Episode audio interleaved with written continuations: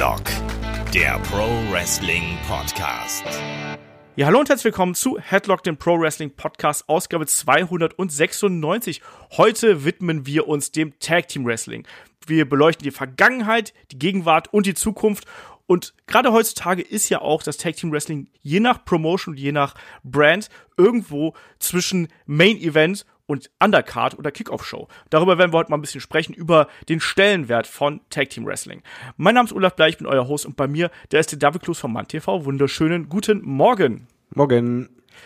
Und in der Anleitung frisch aus Hamburg zurück, da ist der Kai. Schönen guten Tag. Hallo. Du musst Moin Moin sagen, Mann. Boah, ich finde das echt krass, wie das da alle drin haben. Also egal, wo du hinkommst, die sagen alle Moin. Das, das ist wirklich so ein richtiges Lebensgefühl. Ich glaube, die geben damit auch ein bisschen an. Schöne Grüße an äh, alle Hamburger Zuhörer hier an der äh, Stelle.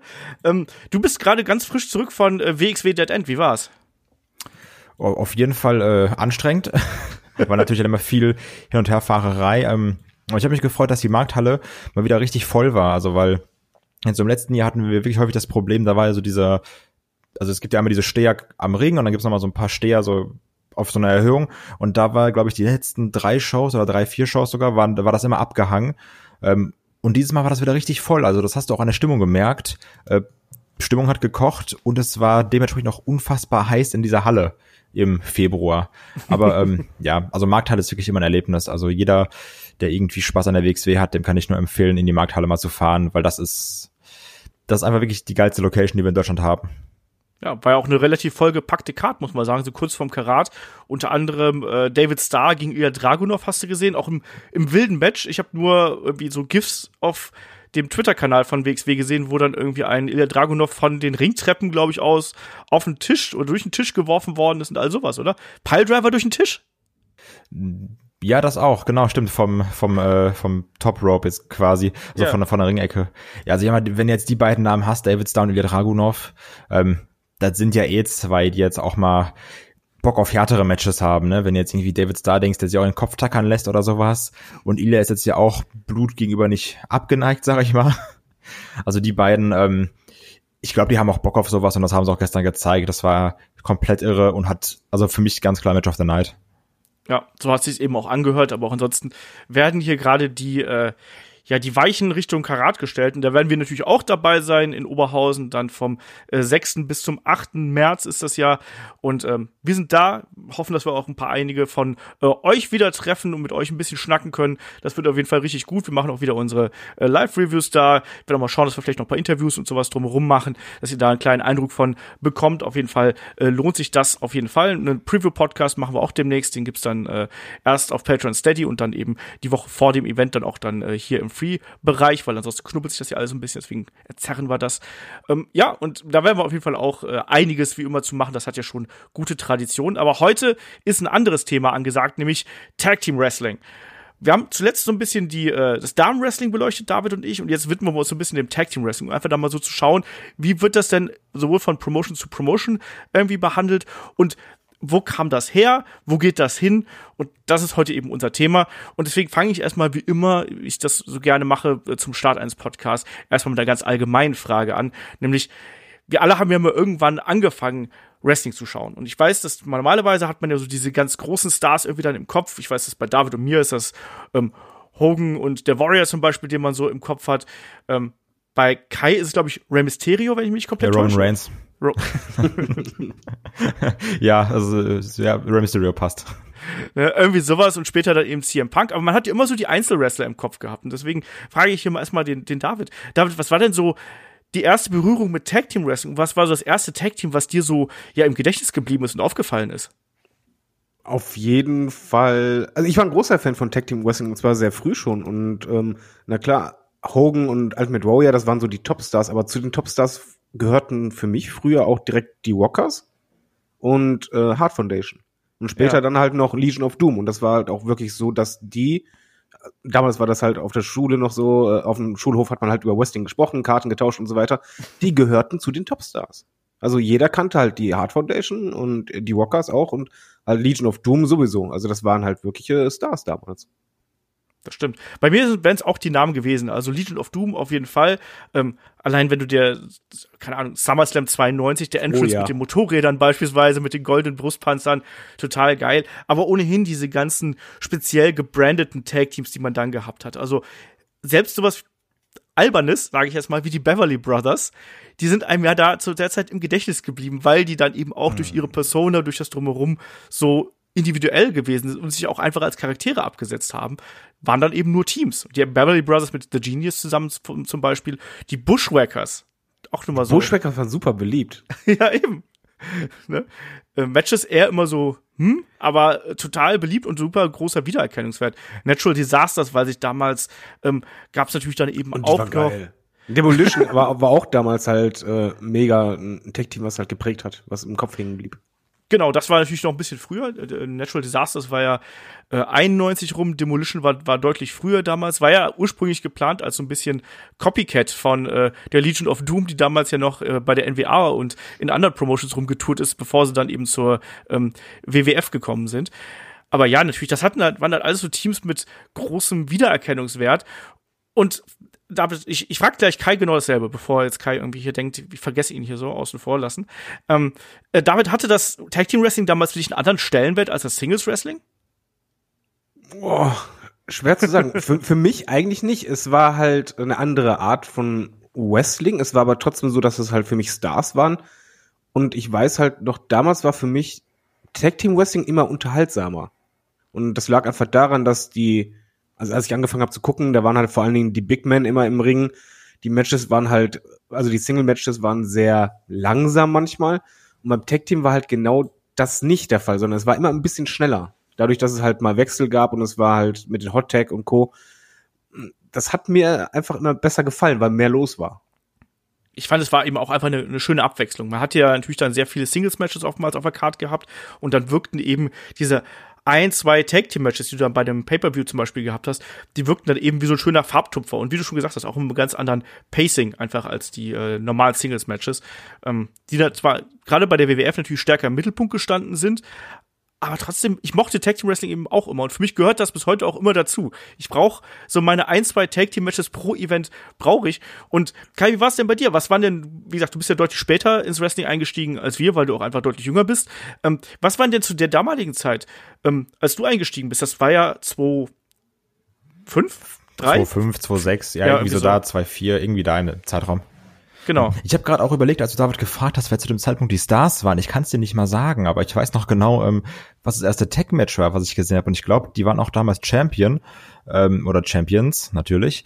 ähm, das war eine DVD irgendwie vom Flohmarkt. Ich meine immer, es war Backlash, aber als ich mal geguckt habe, ich glaube, es war nicht Backlash, aber irgendwie, also keine Ahnung. Weil ich habe mal, ich habe mal halt nach, mal nach dem äh, Match gesucht und es war halt bei, es hat bei keinem Backlash stattgefunden, deswegen kann ich es nicht mehr genau sagen. Ähm, auf jeden Fall war das auch, glaube ich, der Opener. Es war dann äh, ein Tag-Match um die Titel sogar und ich meine, es waren ähm, Lance Cade und Trevor Murdoch gegen äh, Paul London und Brian Kendrick. Okay. Und ich weiß noch, dass ich damit unfassbar viel Spaß hatte, weil klar, gut, so ja, bis neun Jahre alt, zehn Jahre alt, und wenn du dann siehst, Kendrick und Paul London kommen halt rein und machen da beide ihren synchronen Rückwärtssalto äh, von der Ringecke runter, also, da hasse mich halt, ne? Also da, da bin ich Obwohl das andere Team auch sehr gut war. Ja, aber nee, die fand ich kacke, weil die waren ja böse. Das waren ja die, Ach weißt so, ja. Deswegen Aber die waren im Ring natürlich echt gut. nicht. Ja, das war halt ein, das war halt ein Team, was zusammenarbeiten konnte und ich glaube, darauf werden wir auch später nochmal eingehen. Das war so ein klassisches Tag-Team-Match. Du hast diese zwei Highflyer, die super likable sind, wo du sagst, ah, die mag ich jetzt irgendwie, weil die, die, die kämpfen so cool, so die, die machen Saltos und zeigen irgendwie Headsets, dass die springen aus dem Ring. Und dann hast du so diese zwei strategisch kämpfenden Typen, denn irgendwie ihre Kraft und die Überzahl natürlich auch ausnutzen durch irgendwie böse Tricks, weißt du, wo dann irgendwie einer den Ref ablenkt und dann wird doch irgendwie zu zweit angegriffen. Ähm, und das hat mir extrem viel Spaß gemacht. Und das ist auch das, was David gesagt hat. Ähm, ich könnte jetzt nicht sagen, ich mag Singles oder Tag Team Wrestling mehr, aber es ist so, dass bei Tag Team Wrestling gefühlt immer mehr passiert ist. Also so, weil Mhm. du hast, du musstest dich eben nicht nur auf zwei Leute konzentrieren, sondern es war ja auch manchmal dieses, und dann greift der, also dann attackieren sich noch die beiden, die draußen stehen oder sowas. Und dann musst du quasi zwei Kämpfen zeitgleich zugucken, weil drin was passiert und draußen was passiert.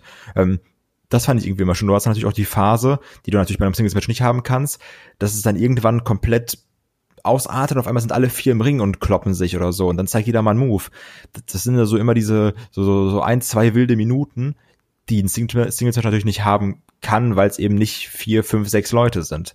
Also das waren Sachen, die mir persönlich oder auch also heutzutage immer noch extrem gut gefallen und das dann auch gerade in diesem Match, was ich angesprochen habe, Natürlich fand ich es dann geil, als dann irgendwie in London oder Kendrick da so ein Hot Tag gemacht hat oder sowas. Und dann wurden da Kicks und irgendwie so Flying Forearms gezeigt.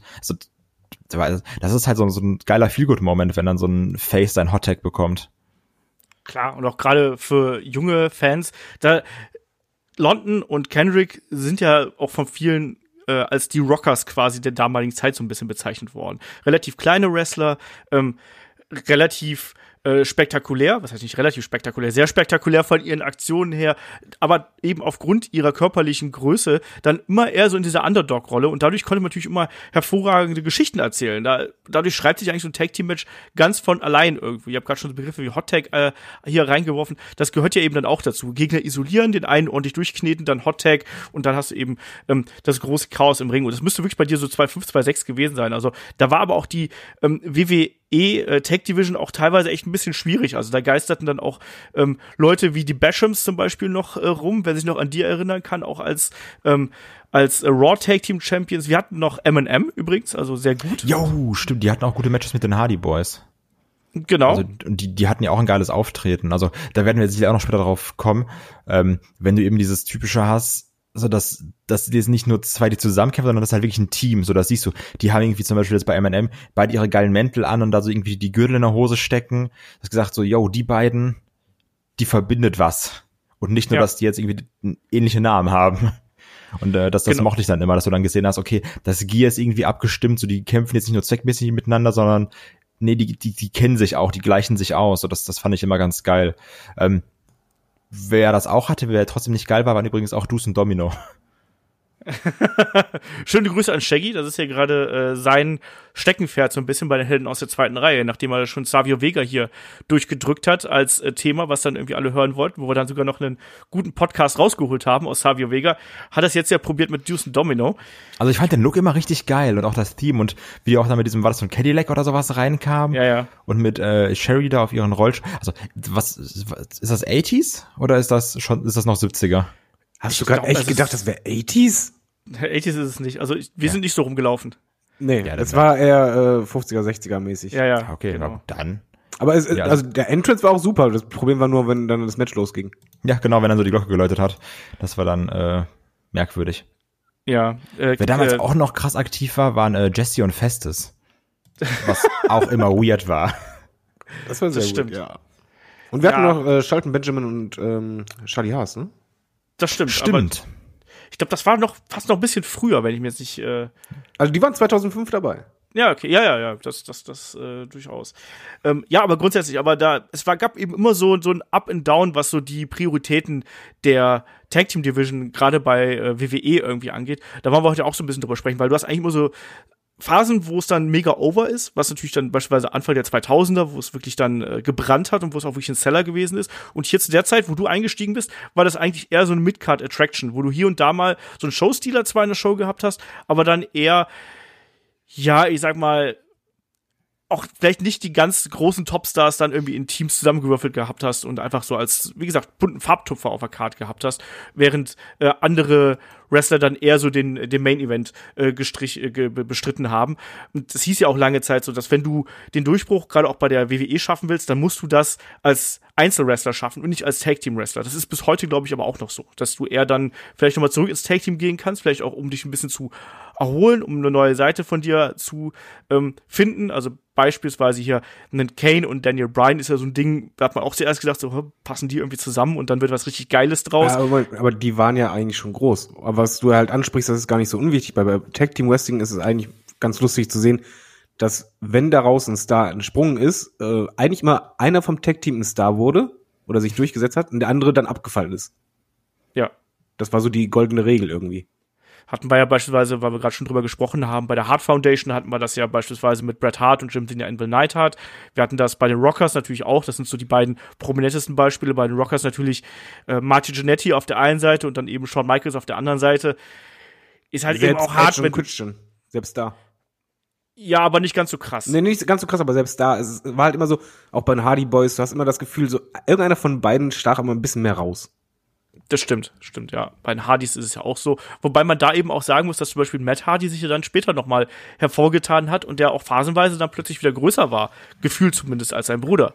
Also da, da auch ein bisschen ausgeglichen, aber ich würde auch sagen, dass Jeff Hardy quasi der etwas prominentere und größere Star der beiden Ge Hardys gewesen ist. Also um es mal so abzuschließen. Aber wir können auch gerade noch mal ganz kurz äh, zurückblicken, weil auch eine man spricht ja beim Wrestling eigentlich immer so vom traditionellen One-on-One, aber es ist ja wirklich so, dass ja auch das Tag Team Wrestling wirklich eine ganz lange Historie wirklich äh, aufweist. Und das geht eigentlich fast zurück zu, auch zu den Anfängen des Wrestlings an sich, weil, wie ich gerade eben schon gesagt habe, es geht darum, den Leuten was zu bieten. Und um den Leuten was zu bieten, musst du halt auch immer wieder was Neues ausprobieren. Und wenn man mal schaut, es gibt so mehrere Geschichten, wann quasi das, äh, ja, das, das Tag Team Wrestling aufgekommen ist. Es gibt die, die, die frühesten ähm, Berichte, mehr oder weniger, ähm, die äh, basieren auf einem Tag Team Match in San Francisco ähm, 1901 muss man dazu sagen.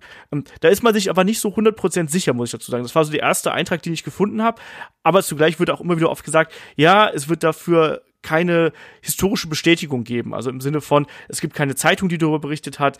Es gibt ansonsten auch relativ wenig ähm, äh, ja, bele belegbares und verwertbares. Deswegen so, dieses 1901-Ding ist wohl äh, was, was, was ein bisschen ähm, schwieriger ist für die Einordnung, aber später ist es dann eben in den, in den 30ern, äh, 40ern ist es dann eben schon so, dass man da dann häufiger mit Tag Team Wrestling äh, gespielt hat. Und besonders interessant fand ich beispielsweise eine ähm, Geschichte über das erste äh, Tornado Tag Team Match. Und das hat damals äh, ja in äh, Texas, in Houston, Texas stattgefunden, im Houston City Auditorium.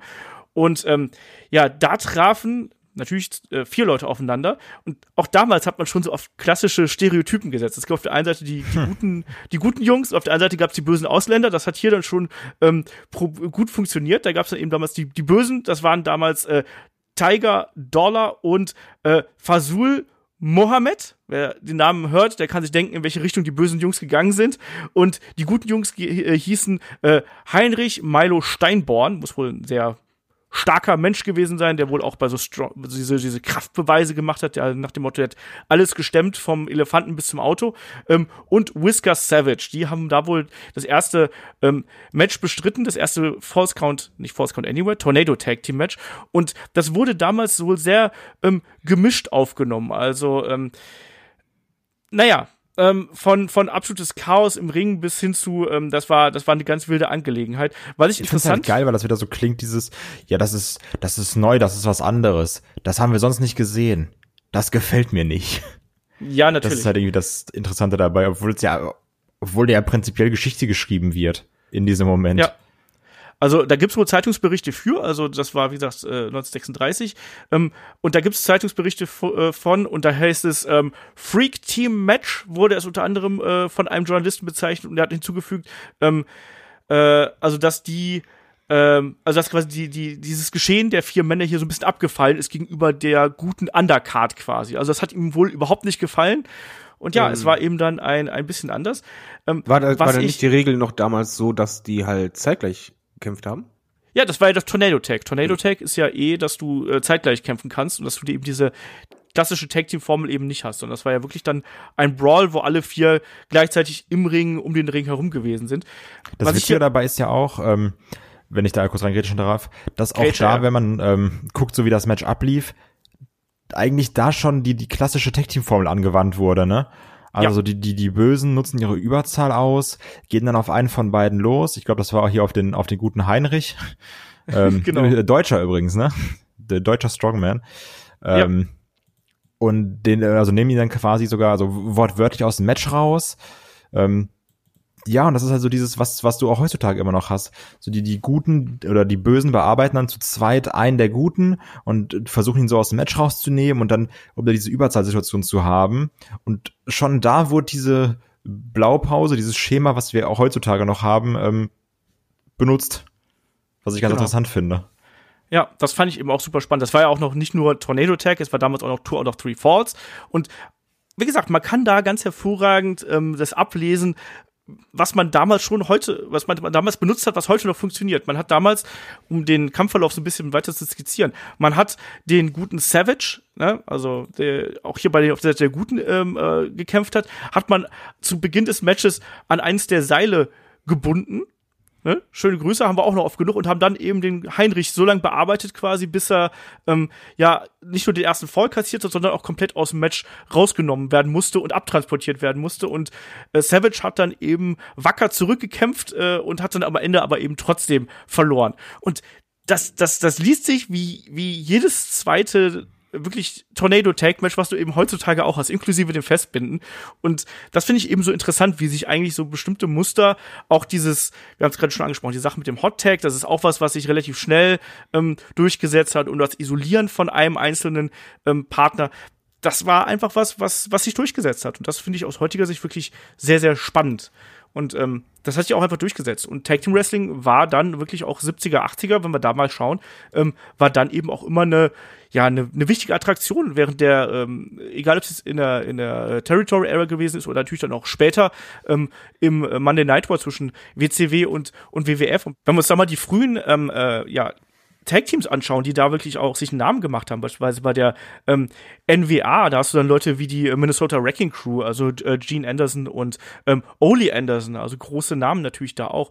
Ähm, bei der bei der WWF war es dann war es dann zur damaligen Zeit ähm, ähnlich. Das war nicht, nicht ganz so populär wie bei der äh, bei der bei der WCW beziehungsweise bei der NWA, aber auch da hat man dann eben schon sehr früh auf ähm, Tag Team Wrestling gesetzt, also die ersten äh, Tag Team äh, Champions wurden ähm, in einem Turnier gekürt und äh, da trafen Dick the Bruiser und der Sheik, den kennt man heutzutage ja auch noch, äh, auf äh, Luke Graham und Tarzan Taylor. Und äh, Luke Graham und Tarzan Taylor haben das Ding hier gewonnen, äh, hielten den Titel dann auch 186 Tage und verloren dann an äh, Karl Gotch und René Goulet auch das ja sehr prominente Namen. Wenn man sich dann so die, ja, die Titelhistorie anschaut bei der WWF, da hast du Leute wie die Blackjacks beispielsweise, ähm, Mr. Fuji und äh, Professor Tanaka, ähm, kennt man ja, Mr. Fuji, Manager von Yokozuna später. Äh, Tanaka kennt man noch vom Orient Express. Ich glaube, David, den kennst du auch noch, vermute ich jetzt einfach mal. Jupp, jupp. Ne? Und das sind alles so prominente Namen. Und es war. Und auch die Wild Samoans. Genau, die, die waren Samoans. richtig cool. ja, Afa und Sika dann später, wo dann auch später dann das Erbe quasi an die Headshrinkers weitergegeben worden ist, um es mal so auszudrücken. Ähm, die Moondogs, die hatten wir später auch noch, auch, auch ähm, Leute, die dann eben da unter, unter, ja, wirklich auch in allen Promotions wirklich auch prominent eingesetzt worden sind. Und grundsätzlich galt aber, dass ähm, Tag Team Wrestling war durchaus eine Attraktion. Das, das war nun mal einfach so. Aber zum Beispiel bei der bei der WWWF und dann später auch bei der WWF, als Vince McMahon äh, Jr. dann quasi die Promotion von Vince mit seinem Vater übernommen hat, ähm, hat er hat nie so 100% drauf gesetzt, sondern hat immer versucht, das so als äh, zusätzliche Attraktion laufen zu lassen, während bei der NWA und dann später auch bei der WCW, da hat man dann eben gemerkt, dass man da einen äh, ja einen Unterscheidungspunkt irgendwie zu den zu der Konkurrenz haben kann und da hat man dann eben auch eben Namen ich sag mal die Four Horsemen sind so ein prominentes Beispiel in verschiedenster Besetzung ähm, der Rock'n'Roll Express natürlich hier auch und die auch natürlich bei bei Smoky Mountain eine große Nummer gewesen wir hatten ähm, äh, natürlich die Road Warriors die darf man ja auch nicht vergessen. Ne? Die waren wirklich damals ein Draw. Ähm, und dann eben auch von mir aus, sei es jetzt einen äh, ähm, Steve Williams und Terry Gordy oder dann später von mir aus auch einen, die Steiner Brothers, ne, Rick und Scott Steiner. Das waren absolute Main-Eventer und das waren äh, Kombinationen. Die Fabulous Freebirds dürfen wir auch nicht vergessen, be- bevor, wir, bevor ich das irgendwie unter den Tisch fallen lasse. Aber das waren eben alles Kombinationen, die dann äh, wirklich dann auch im Main-Event gestanden haben, wo die Leute für in die Hallen gekommen sind. Und da könnte ich jetzt noch mal so einen kleinen Rückschritt machen. Wir gehen jetzt mal wieder ins Mainstream-Wrestling Richtung 90er, 2000er, 2010er. Ähm, David, wir haben gerade schon so ein bisschen die Tag-Team-Division angesprochen, als wir angefangen haben, Wrestling zu schauen. Ähm, wie war das denn später? War gerade bei der WWF, ähm, wie war das denn da? So Mitte der 90er, ähm, Ende der 90er? Ich hatte dann so ein bisschen das Gefühl, dass man am Anfang ähm, sehr stark eben drauf, also schon stärker drauf gesetzt hat, aber je länger das Jahrzehnt beispielsweise da ging, umso weniger wichtig ist es gewesen. Oder ist das nur mein subjektiver Eindruck? Nee, ist schon- richtig. Vor allen Dingen, es gab halt auch immer mehr gemischte Tech-Teams. Und der Stellenwert war einfach anders. Man hat aber auch das Problem, dass beispielsweise die Tag-Teams, die man aufgebaut hatte, etwa äh, British Bulldogs oder Hard Foundation oder Rockers, die haben sich ja gesplittet. Und das hast du halt gemerkt. Es wurde erst besser, als so eigentlich als die Attitude-Zeit anfing. Dann kam halt erstmal wieder Teams, die halt gezogen haben, aber bis dahin wurde es halt vernachlässigt. Ich glaube, das lag aber auch daran, dass man versucht hat, ähm, sich auf den Single-Bereich zu konzentrieren, um da endlich ein Pendant zu haben, was zieht. Also Ja. man hat halt da die Einzelwrestler gepusht, da den Fokus drauf gelegt und erst später bei Attitude Zeit muss man da sagen, als dann Dudley Boys, Hardy Boys kamen oder Edge und Christian, das hat ja auch nicht sofort ge gezogen, sondern es war dann eher so, dass das Publikum größere Reaktionen zog und man dann erst den Fokus ein bisschen mehr wieder drauf gesetzt hat. Ja. Und bei der WCW hat man ja eigentlich durchgängig versucht, die Tag Team Titles prominent zu featuren. Nicht immer mit den geilsten Teams, das muss man auch mal ganz klar dazu sagen. Also, egal ob wir jetzt, naja, ich sag mal, Stars and Stripes, äh, der Patriot und ähm, Marcus Alexander Bagwell waren schon so merkwürdig, aber auch, dass man dann quasi im späteren Verlauf hat man dann ja auch noch die Nasty Boys gehabt. Ähm, Die warte mal, äh, ja. Frage, wie hieß nochmal das Team äh, von Stone Cold Steve Austin? Äh, die Hollywood Blondes. Weil die haben bei mir funktioniert. Die, die Die waren auch super, aber die wollte man ja nicht quasi. Ja. Die sind ja zu schnell zu groß geworden, so ein bisschen. Und ähm, da hat man sich dann äh, eher auf andere besonnen. Und andere sind beispielsweise auch Harlem Heat, die dürfen wir hier nicht vergessen. Die ja Rekordhalter äh, sind und da auch wirklich eine prominente Nummer gewesen sind. Und wenn wir dann weiter in die zweite Hälfte der 90er gehen, natürlich darf man dann auch die Outsiders nicht vergessen. Und damit hast du einfach zwei ja, eigentlich Single-Stars, die aus der äh, WWF rübergekommen sind. Und dadurch allein hast du dem Titel natürlich eine gewisse Legitimität gegeben. Und dass der Titel auch wirklich innerhalb dieses riesengroßen Engels eine große Bedeutung gehabt hat, ähm, war dann eben extrem wichtig. Und die konntest du dann eben in verschiedenen Konstellationen gegen andere Teams stellen. Für mich ist auch zusammengewürfelt. Ähm, aber das hat dann eben schon äh, sehr gut funktioniert und hat auch äh, Ratings gezogen. Darf man da eben nicht unterschätzen. Bei WWF, du hast gerade schon richtig gesagt, da hatte ich auch eine Zeit lang, war ich da nicht so mega scharf drauf. Auch wenn man sich so äh, anschaut, wer so, weiß ich nicht, ähm, 94, 93, 94, klar, da hat man noch die Steiner Brothers dazwischen und die Quebecers, die ich sehr witzig fand. Ähm, die es hat halt nicht so hat- funktioniert. nee, wir hatten die Headshrinkers und dann auch da damals schon die Zeit der Gimmicks war dann eben so ein bisschen vorbei. Die Smoking Guns hatten wir natürlich dann noch, Owen Hart, Yokozuna, ähm, die Body Donners, wenn man sich an die noch erinnert und ähm, erst später dann, als dann wirklich die Attitude Era mit den Persönlichkeiten ein bisschen stärker hervorgekommen sind und da muss man natürlich auch so Leute wie die New Age Outlaws beispielsweise nennen, ne, Ja. die mit der Präsenz, die sie gehabt haben, da wirklich einiges bewegt haben. David, du wolltest irgendwas sagen. Ich, nein, nein, ich war, war nur, nur im Nicken, hab nur gedacht, äh, ja, die habe ich mich vergessen aufzuzählen. Wobei, auch in der Attitude-Zeit war es halt auch nicht äh, heiter Sonnenschein, sondern es gab halt auch viele Teams, die halt unterm Radar waren oder die halt eben nicht gezogen haben. Nur es hat, man hat es nicht so gemerkt, weil du hattest halt drei, vier, manchmal hattest du auch mal ein fünftes oder sechstes stärkeres Team zwischenzeitlich, was drin war. Und die haben sich halt gewechselt, die hatten ihre Fäden, da warst du voll dabei. Aber es war auch nicht so, dass man jetzt sagt, von wegen, ja, alle Teams waren super und die Tag Team Division war super on top, sondern es waren halt einfach ein paar Teams, die das getragen haben. Genau. Da, vielleicht kann man da auch noch mit reinschmeißen hier. Ähm, Too Cool mochte ich damals übrigens auch sehr gern, so in dieser ganzen Runde. Ja. Also neben äh, Edge Christian, den, äh, den Dudleys und den Hardys. Ich glaube, deren Einfluss auf das Tag Team Wrestling kann man gar nicht äh, hoch genug bewerten, dann im späteren Verlauf. Hat man da trotzdem versucht, immer noch die Titel irgendwie relevant zu halten. Ne? Also egal, ob es jetzt mit dem Two-Man Power Trip gewesen ist oder dann eben auch mit dem Brothers of Destruction beispielsweise. Wir dürfen natürlich hier an der Stelle nicht vergessen, dass auch manchmal aus Stables heraus ähm, große Tag-Teams hervorgegangen sind, ne? oder beziehungsweise da auch schon Teil von gewesen sind. Die Ex-New Age Outlaws haben wir gerade eben schon beispielsweise erwähnt und in äh, vergangenen Podcasts haben wir auch schon oft genug die Namen der äh, SmackDown Six erwähnt, also Los Guerreros, äh, Edge und Rey Mysterio und Chris Benoit und Kurt Angle. Auch das war eine Zeit, wo beispielsweise das SmackDown-Roster nicht so stark besetzt gewesen ist. Man hat auf diese sechs Leute gebaut und die haben in jedweder Kombination da auch herausragende Matches abgeliefert. Also auch hier ähm, kein Stable, aber eben äh, Gruppierungen, Tag-Teams, die hervorragend funktioniert haben und nicht direkt einen Boom, aber zumindest die Aufmerksamkeit auf sich gezogen haben. Und vielleicht jetzt gerade aus ganz aktuellem Anlass kann man da vielleicht auch noch Rated RKO, also Randy Orton und äh, Edge damit rein tun, die ja auch wirklich eine legendäre Fehde mit äh, die Ex gehabt haben zum Beispiel.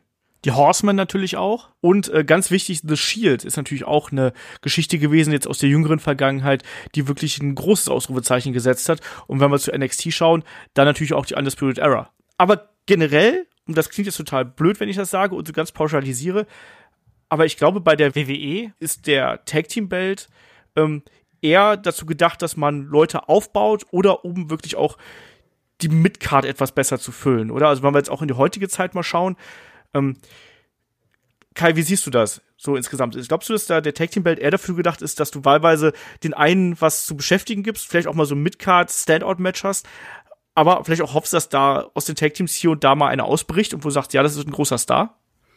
Ich habe das Gefühl, das liegt irgendwie immer daran, wie die Priorität gesetzt wird bei dem einzelnen Tag-Team.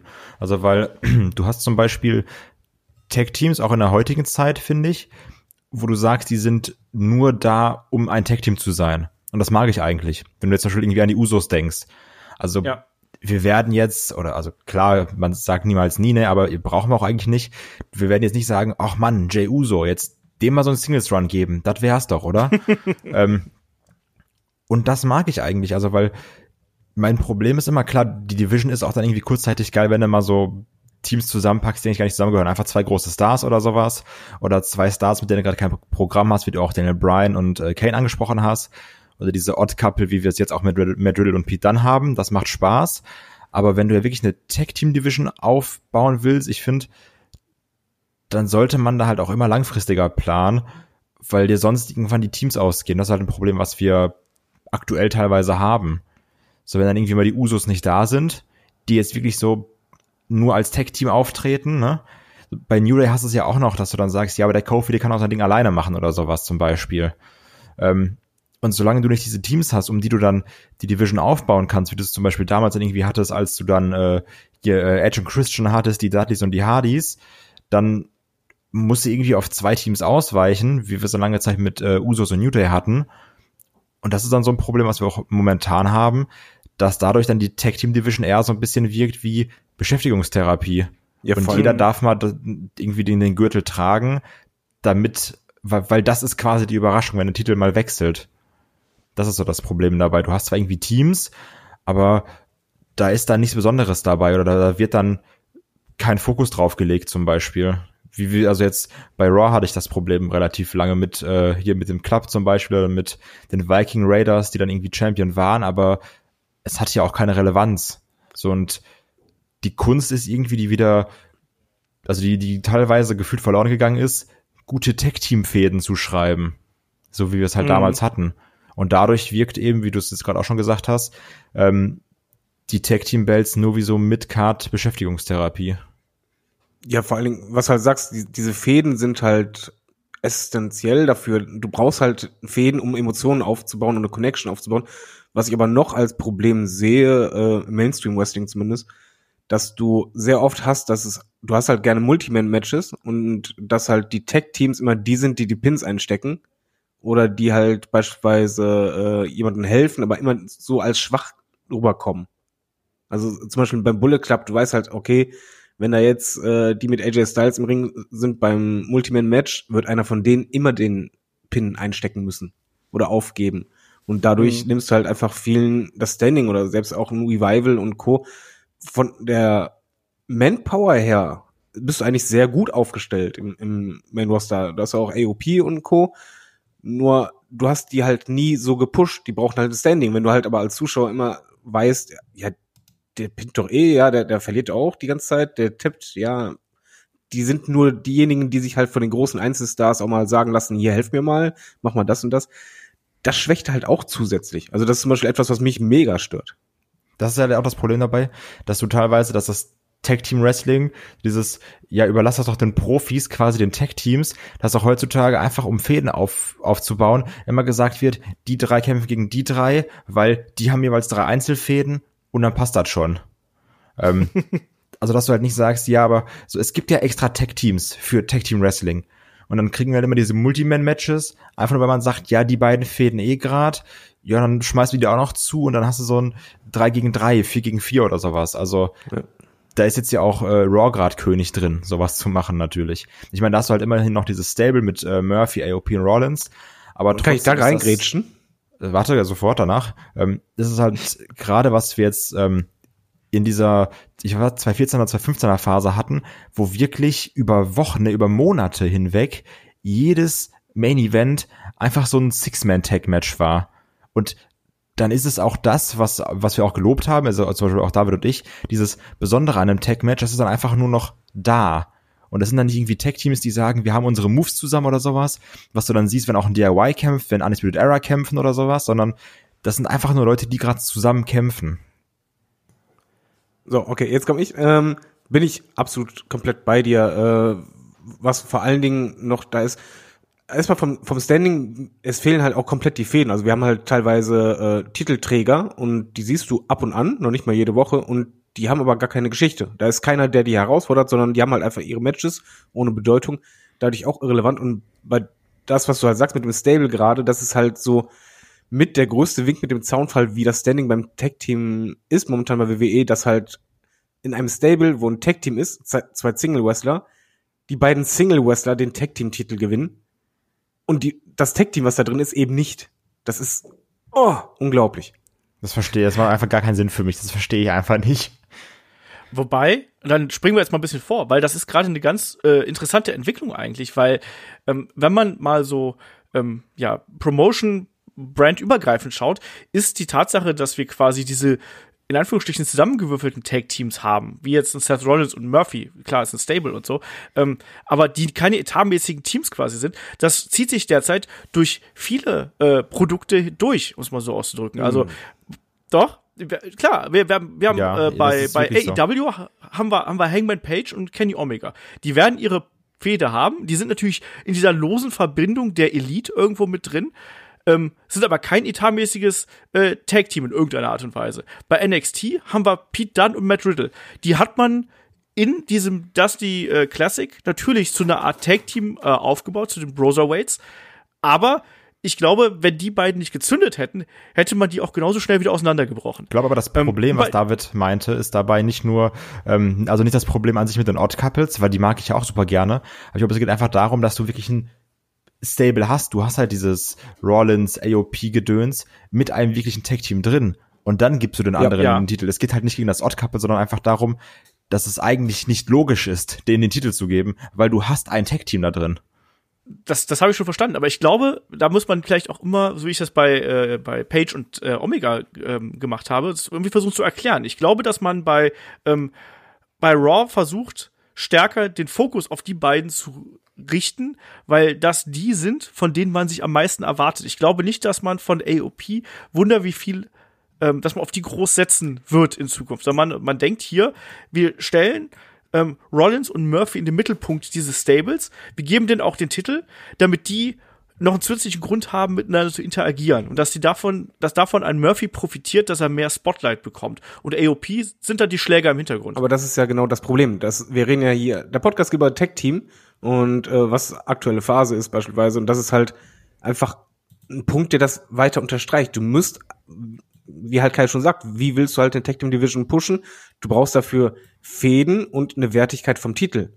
Und Fäden brauchst du auch zwangsläufig zwischen Teams. Und wenn du halt einen Titel benutzt, und das haben wir in der Vergangenheit öfters schon gehabt, um halt Singles Wrestler zu pushen oder eine Fehde innerhalb aufzubauen, eigentlich der Titel nur ja Mittel zum Zweck ist, dann geht halt die Wertschätzung davon immer weiter runter. Bei NXT zum Beispiel war das halt äh, auch immer ein Bereich, den ich halt super fand, weil ich wusste halt damals, als DIY auf die Re Re äh, Revival getroffen Revival? sind, danke. Ähm, das war halt für mich wirklich, ich wusste, die wollten unbedingt. Das war dieses große Ziel, eine Fehde, Storyline. Und das hatte so eine Wertschätzung bei mir. Der Tag Team Titel bei NXT hatte bei mir ein super mega hohes Standing. Momentan, ja, ist es halt schwierig bei WWE Main Roster. AEW sehe ich das mit den Titeln noch ein bisschen anders, aber es ist halt immer, ich brauche persönlich zum Beispiel immer Teams. Ich hatte auch zum Beispiel die Zeit, so 2000, sagen wir die Ende 2000er, äh, in dem Bereich, da habe ich sehr gerne die Team Division bei TNA zum Beispiel geschaut. Da war halt mit den, äh, wie heißt es, äh, Motor City Machine Guns, äh, Beer Money Inc. und Co. Das waren halt richtige Teams.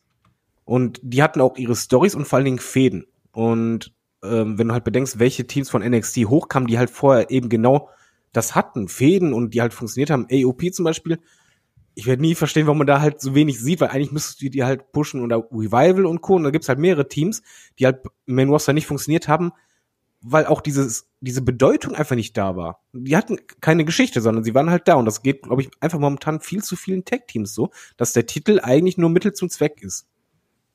Ja, aber ist da nicht verwunderlich, dass es das quasi jetzt aktuell in so vielen Promotions gibt? Also, wie gesagt, bei Raw, bei AEW ist es auch eher Mittel zum Zweck, nämlich um diese Fehde zwischen Page und Omega aufzubauen.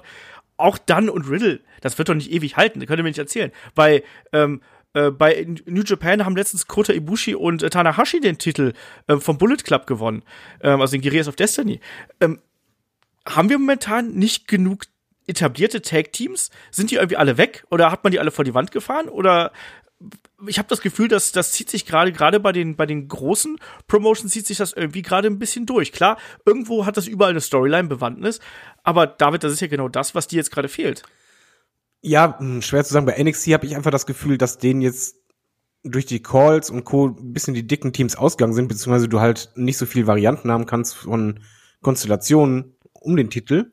Ähm, weil du hast halt ein super starkes Stable gehabt, aber so viel andere Teams, die jetzt da von den Standing auch so sind, waren halt nicht da, dann nutzt, nutzt das als Übergang. Ist natürlich jetzt blöd, wenn das halt bei mehreren Promotions oder mehreren Ligen halt zeitgleich jetzt passiert.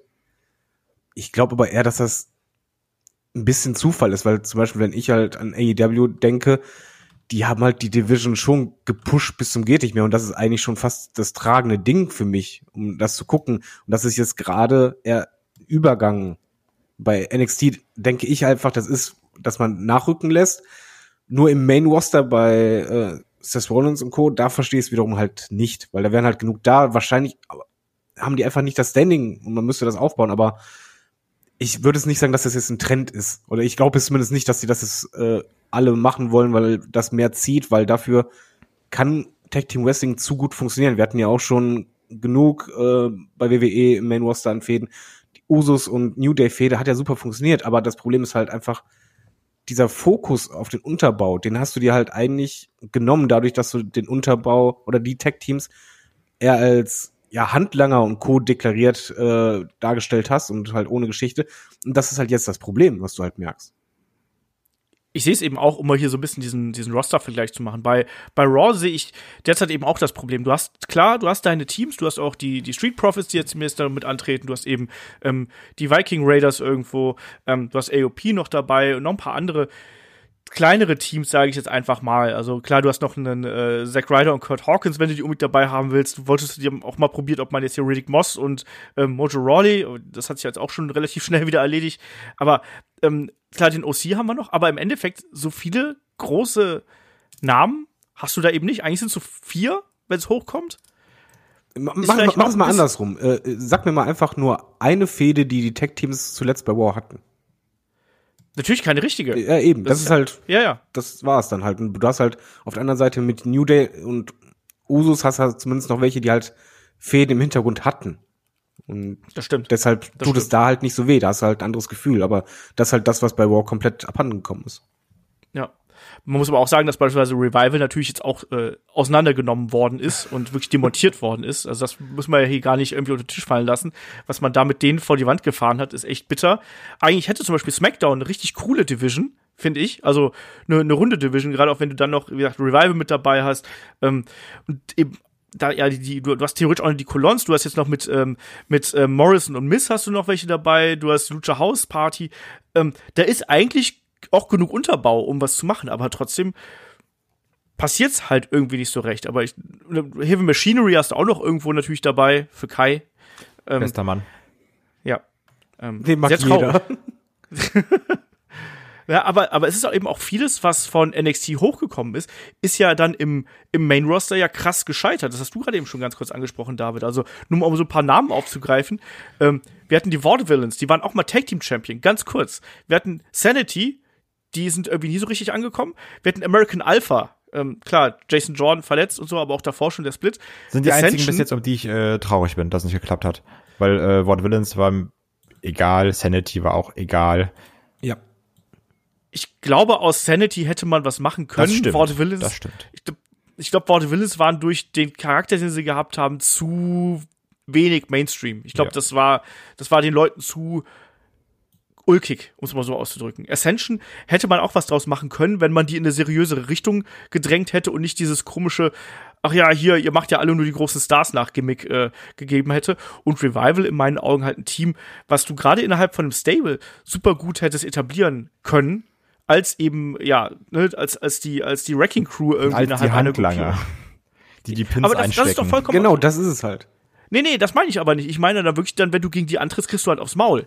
Das, das meine ich halt eben damit. Ja, genau. Ey, ich also, glaub- so muss es halt mal aufbauen. Das ist halt das Problem, dass das nicht gemacht wird. Klar, dieses, ähm, diese kurze Paarung mit Randy Orton und Revival, die wir hatten, die hat auch Genau. gepasst. Das, das war auch gut. Nur wenn du dann halt immer sagst, gut, das sind jetzt trotzdem die Vollidioten, die immer verlieren, ne? Du hättest ja genauso gut als gefährliche Killer darstellen können. Also, das versucht man ja auch so ein bisschen mit AOP momentan zu machen, ne? Um jetzt mal Sachen zu loben. Bisschen. Ja. Also es ist ja schon so, dass jetzt von AOP eine andere Gefahr ausgeht, als wenn du da jetzt andere Typen hinstellst. Ne? Das ist dann schon in Ordnung. Aber bei Revival hast du das natürlich kom komplett verkackt. Die waren halt irgendwie, Ja. irgendwie mal die, die Lachnummern. Ja. Was man vielleicht als positives Beispiel der letzten äh, Jahre rausstellen kann, ist, äh, nein, nicht Braun Strowman und Nicholas, sondern ähm, The Bar, glaube ich, muss man hier noch nennen, als positives Beispiel. Wo man, ich auch wieder äh, nicht verstanden habe, dass man die nicht wieder zusammengepackt hat. Ja. Ja, Das ist einfach Quatsch. Ja, das ist mal ganz ehrlich. Es ist Cesaro, der da irgendwie dann so mit in dieser komischen Sami Zayn und Nakamura-Paarung rumlaufen muss, was so auch gar keinen Sinn macht, dass er dabei ist, finde ich. Und The Bar war einfach ein richtig gutes Tech-Team, was auch richtig geil gewachsen ist aus dieser Fehde. Und ähm, ja, das macht mich einfach nur so sauer und traurig. Au außer Entrance-Musik, ich möchte kurz einwerfen, das ist so eine Kleinigkeit, äh, dass ich möchte, dass wenn jemand ein Team bildet, ich hasse es, wenn dann die Single-Teams zusammengemischt werden, sondern ich möchte schon, dass ein Team als Team auftritt. Das ist für mich Ja. schon wichtig, auch wenn wenn es ein Big Show ist, der mit The Miz, also mir ist schon wichtig, dass halt zumindest optisch irgendwie zu, für mich zu sehen ist, das ist ein Team. Ja. Das sage ich auch immer. Also ich finde das auch immer sehr wichtig, dass du gemeinsames Outfit hast, gemeinsames äh, Theme und auch natürlich die Tag-Team-Manöver, die gehören eben auch dazu. Und äh, wo wir gerade schon dabei waren, ne? also was das angeht, da muss man hier natürlich auch nochmal eine Lanze für die Undisputed Era brechen. Also egal, ob es jetzt um die Leistung im Ring äh, geht, um die Promos, um die Darstellung, das ist alles top und äh, im Endeffekt, die äh, Undisputed Era hält derzeit die Tag Team Division bei NXT wirklich lebendig. Die füttert ein ums andere Team durch, lässt es gut aussehen und liefert eigentlich bei jedem Event auf die eine oder andere Weise ein Top-Match ab.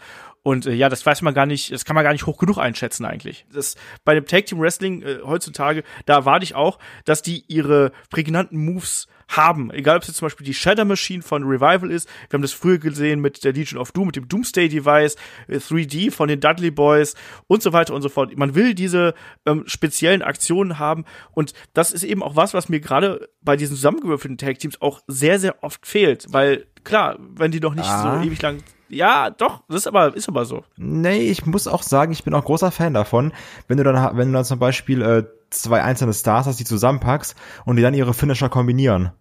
Zum Beispiel, ähm, was du jetzt ähm, hattest bei äh, Omega und Hangman Page, diese Kombination aus dem V-Trigger und dieser Buckshot Lariat.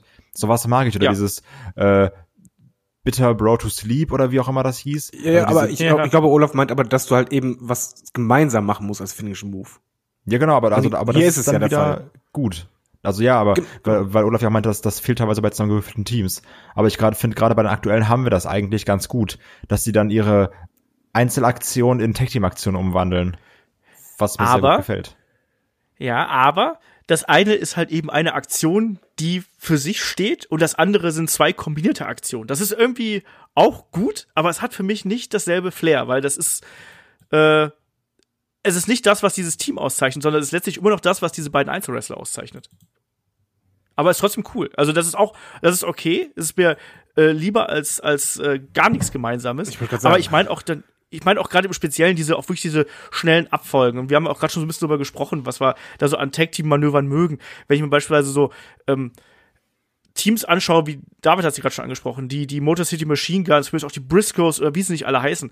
Ähm, ich will diese schnellen Abfolgen haben, diese schnellen Zack, Zack, Zack, Zack Abfolgen. Die Young Bucks natürlich da auch so ein ganz großes Beispiel auf die AEW Tag Team Division kommen wir gleich noch ganz kurz zu sprechen.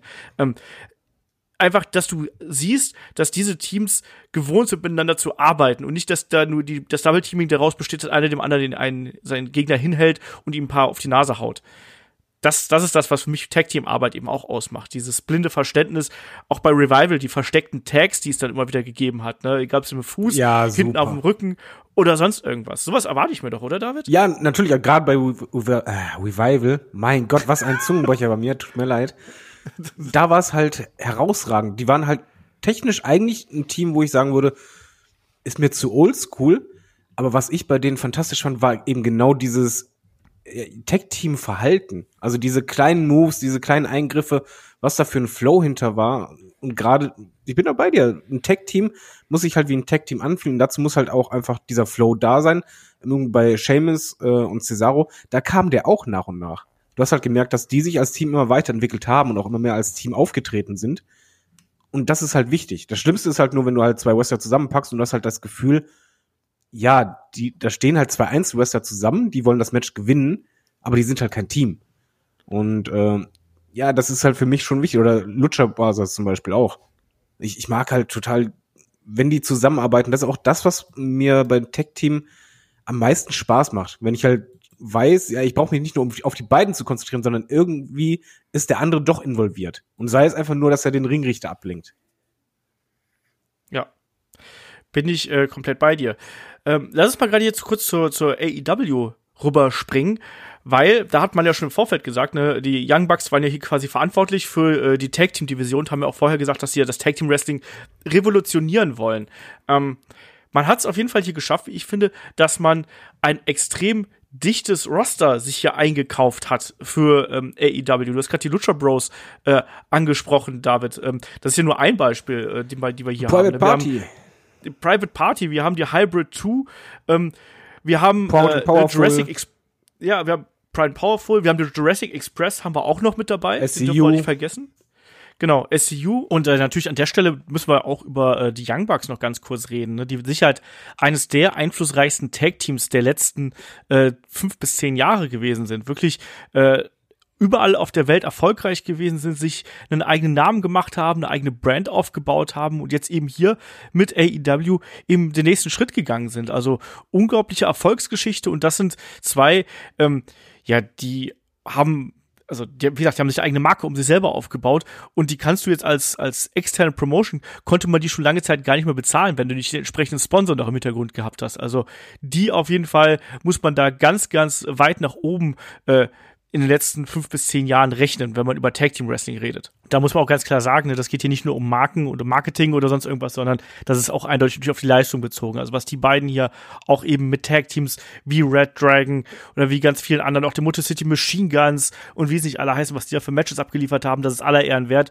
Und die stehen zu Recht da, wo sie jetzt sind und haben sich ja dann hier auch wirklich einen Namen gemacht als die, ja, Connoisseure, als die Entrepreneure da im Tag-Team-Geschäft bei AEW. Plus die, die Möglichkeiten, die wir aus dem, aus dem Inner Circle natürlich haben. Wir haben Butcher und äh, The Blade haben wir auch noch jetzt seit kurzem.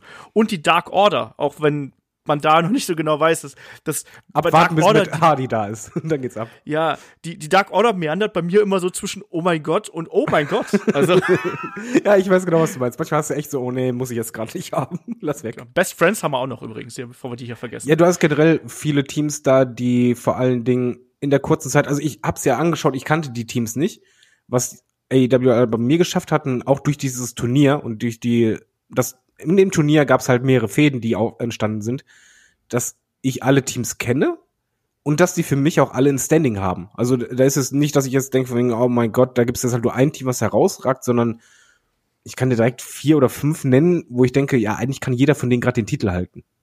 Mhm.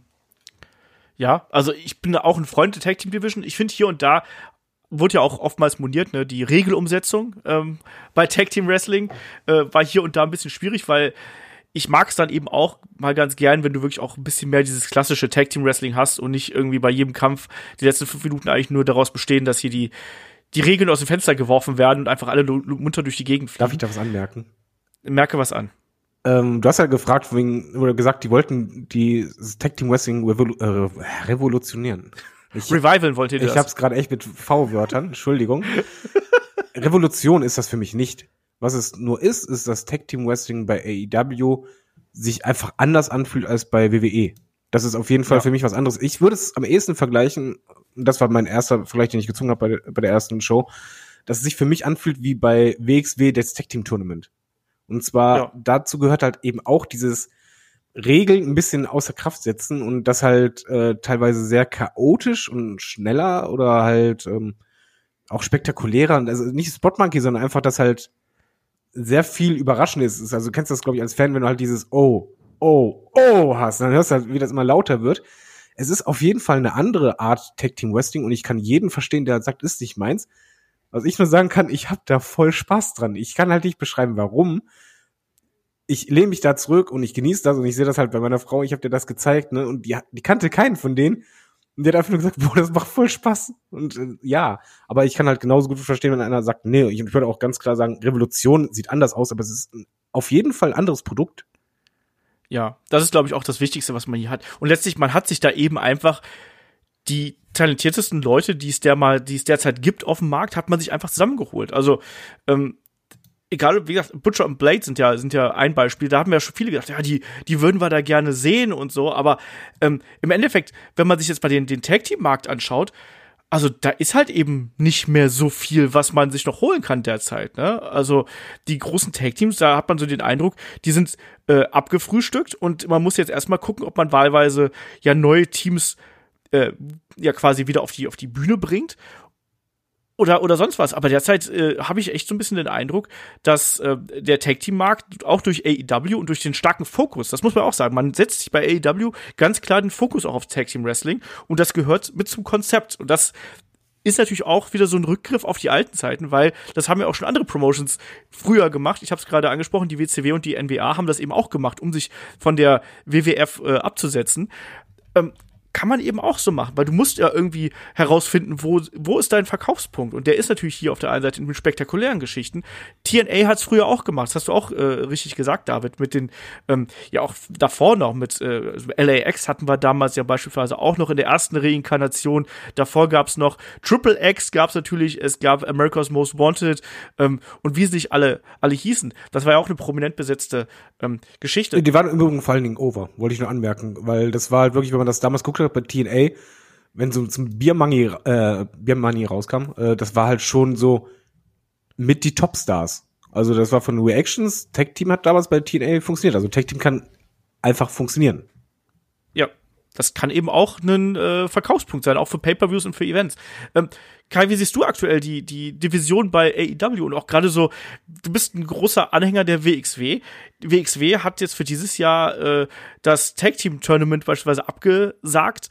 Ich glaube auch aus Gründen, weil man nicht mehr die großen Namen ziehen kann oder holen kann vielmehr. Ja, also ich glaube jetzt schon, ähm, also quasi das, was ja die WWE auch so auf dem UK-Markt macht, ähm, hat jetzt einfach AW auf dem Tag-Team-Markt gemacht. Also alles, was da noch irgendwie war oder was Rang und Namen hat, wurde äh, weggesigned, wa was ja auch Sinn macht, wenn du eine gute Division haben willst. Und die haben sie ja natürlich, ne? Ähm, ich bin halt jetzt, also das, was David gesagt hat, ist so ein bisschen mein Problem. Ich weiß nicht ganz, wie ich das Tag Team Wrestling da finden soll, weil an sich ist es halt schon geil, jetzt auch als ich zum Beispiel äh, Hangman Page und Omega gegen die Lucha Bros gesehen habe. Das macht halt schon Spaß, ne? Weil das ist ja dann so auch, so dieser Vergleich zu äh, der WXW ist da gar nicht so weit hergeholt, weil das hat halt für mich teilweise so einen krassen Indie-Vibe, dass du in den letzten drei Minuten einfach nur noch so ein Spotfest hast. So, so scheiß auf Regeln, so jetzt jeder ist drin, so da wird auch nicht mehr getaggt, sondern so beide Teams, also das, das wird dann so in den letzten drei Minuten immer zum Tornado-Tag-Match. Ich, aber ich, also ich weiß selber nicht, ob ich es gut oder schlecht finde, wenn ich ehrlich bin. Weil es macht Spaß natürlich, ne? Also es ist halt geil, wenn die Lucha Bros und dann springt der eine da rein und zeigt Pentagon wieder irgendwie einen Canadian Destroyer oder sowas. ähm, also das ist halt schon geil, aber so, so Sinn und von der Ringpsychologie her ist da aber dann auch nicht viel, ne? Jetzt meiner Meinung nach. Ähm, Ja, und trotzdem also ist es halt natürlich wieder schade, dass dann irgendwie eine große Liga so ein bisschen den, den Indie-Markt beeinflusst, weil es ist ja wirklich so, jetzt, so welche großen Teams haben wir jetzt noch, die irgendwo in den Indies sind? Also du hast halt vielleicht noch Schadenfreude oder sowas, also oder halt äh, Aussie Ja. Open, ne? Wo jetzt auch Chris Brooks irgendwie, glaube ich, nach Japan geht, ne? Und äh, Davis, Genau. glaube ich, ganze Zeit verletzt ist. Ähm, genau. Kreuzbandriss und so. Genau. Irgendwie Kid Lycos, der dabei war, hat irgendwie auch aufgehört. äh, wegen Verletzung. Also die, die Tag Team Division so langsam ist, äh, also auf, de, auf dem Indie-Markt ist mau oder beziehungsweise Ja. nicht existent. Und deswegen ist es auch irgendwo dann ein logischer Schritt zu sagen, es macht keinen Sinn, Tag Team Festivals zu haben, weil bei der WXW oder, oder egal in den Indies, man will ja immer so diese Fly-ins, diese Talente haben, diese Indie-Talente.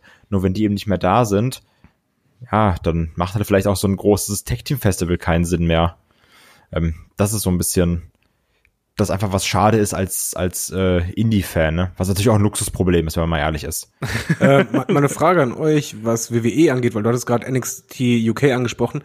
Da finde ich die Tag Team Division zumindest richtig cool. Also da macht die mir irgendwie voll Bock. Wie geht's euch da? Bei NXT UK, Ja. ja, wen hast du denn da? Grizzled Young Veterans ist okay, Imperium ist okay, äh, Flash Morgan Webster ist unfassbar langweilig. Ähm, und Gallus kann man Aber die eigentlich funktioniert abschaffen. im Tag Team schon ganz gut. Ja, also und über Gallus müssen wir gar nicht erst reden. Ah, ich ich finde die Division okay. Ähm, ja, du hast natürlich Mustache Mountain, hast du natürlich auch noch irgendwo Ja, mit dabei. natürlich. Die sind aber außer Konkurrenz. Weil die sind super. Ah, die zählen für mich auch als Team. Ja, natürlich.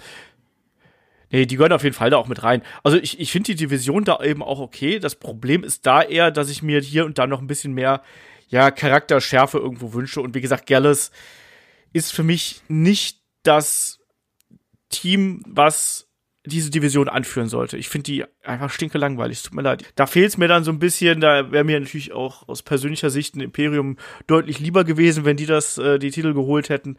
Äh, schauen wir mal. Aber so im Großen und Ganzen finde ich, ist das eine gute Division. Aber für mich ehrlich gesagt nicht der Grund, weshalb ich NXT äh, schaue, äh, NXT UK schaue, sondern das sind dann eher Gründe, die für, für mich persönlich zutreffen. Das ist eben ein Walter, das ist eine Ilya und das ist Imperium. Und da bin ich jetzt mal ganz, ganz egoistisch. Aber ich mag auch Mustache Mountain. Das sind so die, also Ringkampf gegen British Strong Style. Das geht halt immer, wenn man ehrlich ist. Ja. Ja. Ja, ähm, aber das, das ist ja dann auch was. Aber glaubt ihr, wir sehen da noch mal einen, einen Boom? Glaubt ihr, es kommt noch mal so eine, so eine Welle an neuen Tag-Teams nach? Weil, wie gesagt, derzeit hat man schon den Eindruck, dass da jetzt äh, es, also, es fühlt sich so ein bisschen so an, als hätte sich quasi die Promotions erstmal so ihre, ihre Talente geholt mit denen müssen sie jetzt arbeiten und vielleicht werten sie dann eben die Tag Team Division eben noch auf durch zusammengewürfelte Tag Teams, wie beispielsweise bei NXT, einen Pete Dunne und einen Matt Riddle, die garantiert eine Zeit lang zusammenbleiben werden und funktionieren werden und dann gibt es irgendwann den Bruch und die Fehde zwischen den beiden wird auch richtig cool, genauso bei äh, Rollins und Murphy, also das wären ja auch Matches, wenn die beiden aufeinandertreffen, da Vollgas geben. Ähm, Genauso auch bei AW. Das, das kann alles spannend werden. Aber glaubt ihr, es gibt da noch mal so eine Trendwende? Kriegen wir noch mal sowas, wie wir es damals ähm, bei den 2000er gesehen haben, wo wirklich so ein paar Teams da also quasi einfach all in gehen hier und wirklich das Tag-Team-Geschehen noch mal ma- maßgeblich verändern bei einer von den Promotion? Kai? Mm, Nee, ich glaube nicht. Weil ähm, der Markt ist auch, glaube ich, viel zu schnell, dass es noch viele Tech-Teams nachkommen. Also, dass es eine Welle an Tech-Teams nachkommt. Weil ähm, durch diese Konkurrenzsituation, die es natürlich jetzt gibt, wird ja immer, also es signed ja auch nicht nur AW und WWE, sondern auch so jetzt Promotion Ring of Honor signen ja auch Talente, ne? Oder auch jetzt in äh, Japan zum Beispiel. Und ich glaube, dass gar nicht mehr vernünftig Tech-Teams nachwachsen können, bis sie den ersten Vertrag in der Hand haben. Das ist so ein So bisschen ist es. das Problem dabei, dass dann, ähm, ich habe halt Angst, dass dann irgendwo auf Qualität gegangen wird und gesagt wird, ja, die sind gut, bevor andere die holen, verpflichten wir die lieber, einfach nur um die zu haben. Mhm. Und dann hast du so ein, dann hast du halt viele Tech-Teams, die aber nicht benutzt werden. Weil das ist ja das, was wir angesprochen haben. Die Raw Tech Team Division jetzt alle, also so der Club, also Gallows und Anderson sind ja eigentlich gute Tech Team Wrestler. Aber ähm, da wird ja nichts draus gemacht. Die Viking Raiders sind eigentlich auch echt gute Wrestler. Da passiert ja auch nichts mit. Und das ist so dieses, ja, wir haben die, um die zu haben. Hauptsache, es hat kein anderer die. Ja, genau. Und du kannst halt nicht 20 Tech-Teams gleichzeitig irgendwo bespaßen und aufbauen. Und ähm, dann ist wirklich Quantität vor Qualität. Deswegen glaube ich auch nicht, dass wir nochmal den so einen Boom haben werden. Wir werden immer wieder Tech-Team Standout-Matches haben. Das hundertprozentig. Ähm, das ist dann aber auch wirklich häufig so, wenn Tech-Team auf Tech-Team trifft. Aber ich glaube nicht, dass da nochmal so ein krasser Boom kommen wird. David, wie siehst du das? Also erstmal mit dem Nachrücken, das wird jetzt erstmal dauern, weil wir hatten jetzt eine Ausnahmesituation, dass halt wirklich der Markt abgegrast wurde, dass da kein Halm mehr steht. Das muss erstmal nachwachsen, das dauert halt. Wegen Boom, schwierig zu sagen. Gab es jemals einen richtigen Tech-Team-Boom? Oh, Attitude-Zeit würde ich halt sagen, war halt Tech-Team schon halt in, aber ob das halt nochmal kommt, ist, das liegt auch an den Tech-Teams selber, weil du brauchst dann schon einfach welche, die herausstechen oder halt entsprechendes Charisma haben und äh, Star-Ausstrahlung.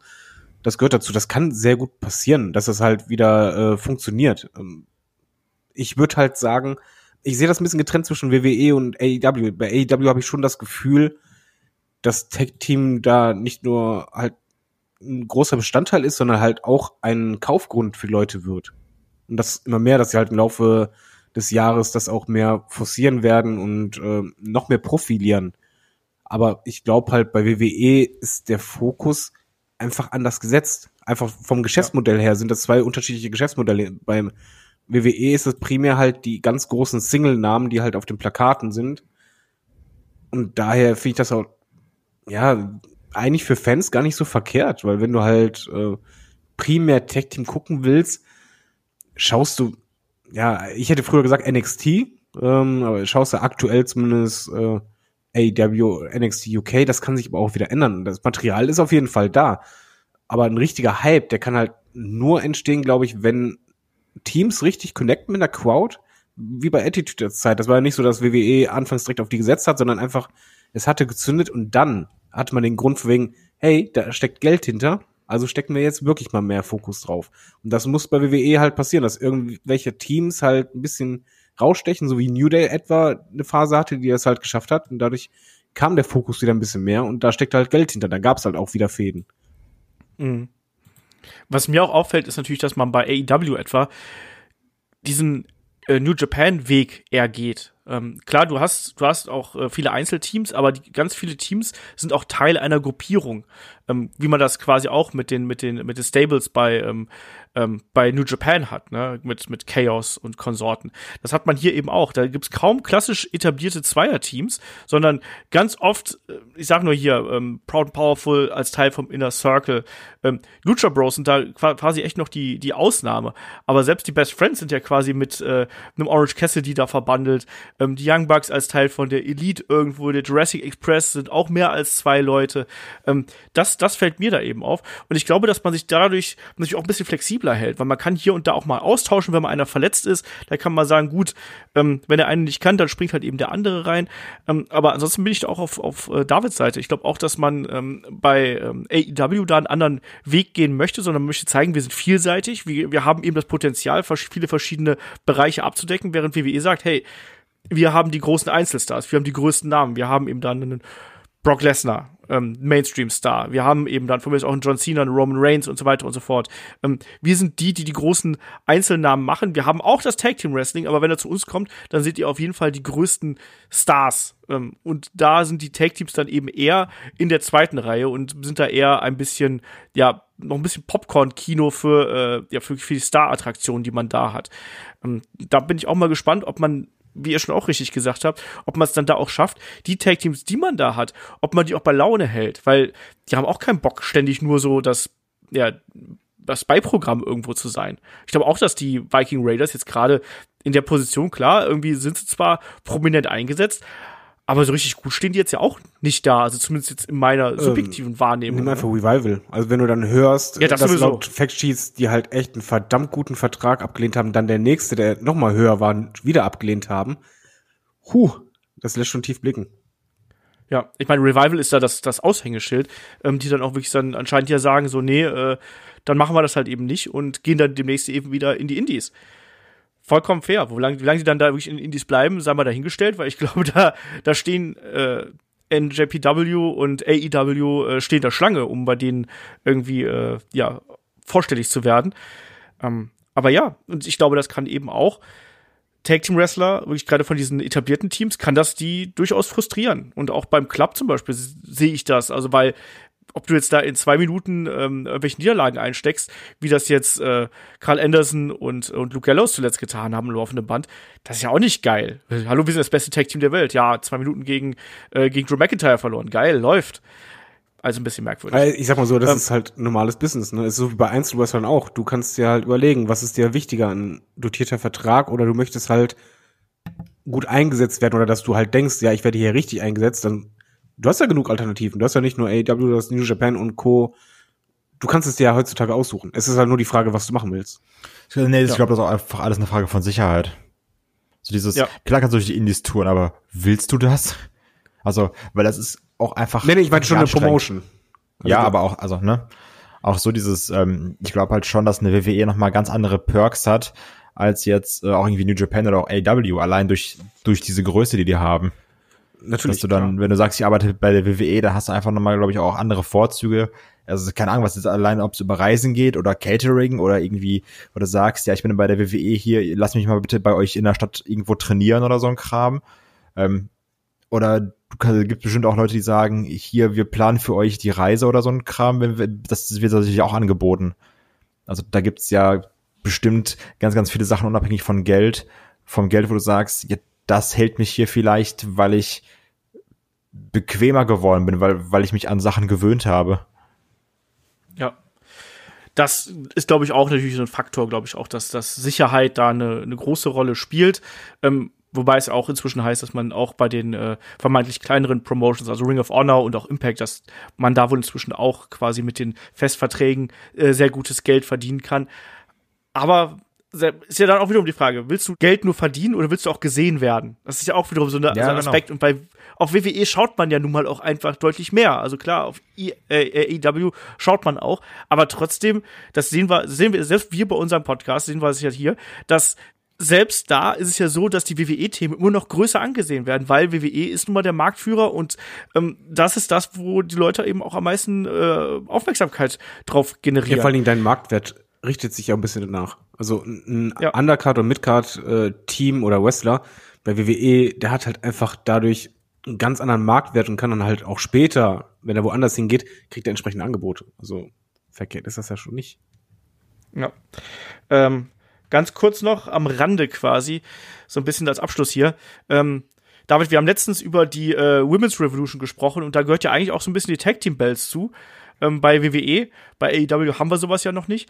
Ähm, Tag Team Wrestling, Damen Wrestling, schwierige Kiste, oder? Marketing-Gag, mehr nicht. Ja, das ist einfach super schwierig. Da, bei den Männern geht's ja dahingehend einfach wegen der Masse. Und du brauchst halt entsprechend viele Wrestler, die auch gut sind und dann auch noch als Team funktionieren. Sondern bei den Frauen ist halt einfach die Masse an Wrestlerinnen deutlich geringer und dann halt der Part, die halt wirklich gut sind, noch mal geringer. Und die wollen halt natürlich als Single eher. Und ich sehe da halt, da ist einfach zu schwierig. Oder vielleicht in zehn Jahren ist es anders, wenn das halt immer, immer mehr nachrücken und halt die Masse anders ist. Aber aktuell macht es halt keinen Sinn. Das ist für mich, ja, wie Kai sagt, das ist eher Marketing. Ich glaube, da wird auch erstmal kein großer Fokus drauf sein. Klar, es wird bei WrestleMania einen Tag Team Title Match wahrscheinlich geben. Es wird ja gerüchtet hier mit Natalia und Beth Phoenix gegen äh, die Kabuki Warriors. Ja, ist dann da, weil es da ist. So würde ich das dann mal, mal sehen. Oder andersrum gesagt, Wrestler- kein Mensch würde sich ein Ticket kaufen für dieses Match. Also ja, also ich würde zustimmen. Gut, aber ich glaube, es sei denn, einer von euch beiden möchte noch was sagen zu dem Tag Team Wrestling aktuell, früher, Gegenwart, Präsenz. Ich liebe das, wenn sich Teams so komplett hart an die Regeln halten. Also so, so was, Re Revival, äh, was Revival, wieso ist der Name so schwer? Da hat er mir angesteckt. Revival manchmal macht. ähm, so wirklich dieses, hier guck, siehst du, ich halte auch das Seil und jetzt tag ich und sowas. Ähm, das mag ich manchmal. Weil die das so provokant machen. Sehr gut. David, willst du noch was sagen? Äh, ich mag Tag Team Wrestling. Sehr gut. Das finde ich auch. Tag Team Wrestling ist super. Und ähm, in dem Sinne kommen wir weiter zu den Fragen. Ich habe mal aus dem Wust für den 300er Fragen habe ich einige rausgenommen, die einfach mal so ein bisschen aktuellerer Natur sind. Und äh, ja, da wollen wir heute mal ein bisschen drüber sprechen. Fragen wisst ihr, schickt an fragen.headlock.de.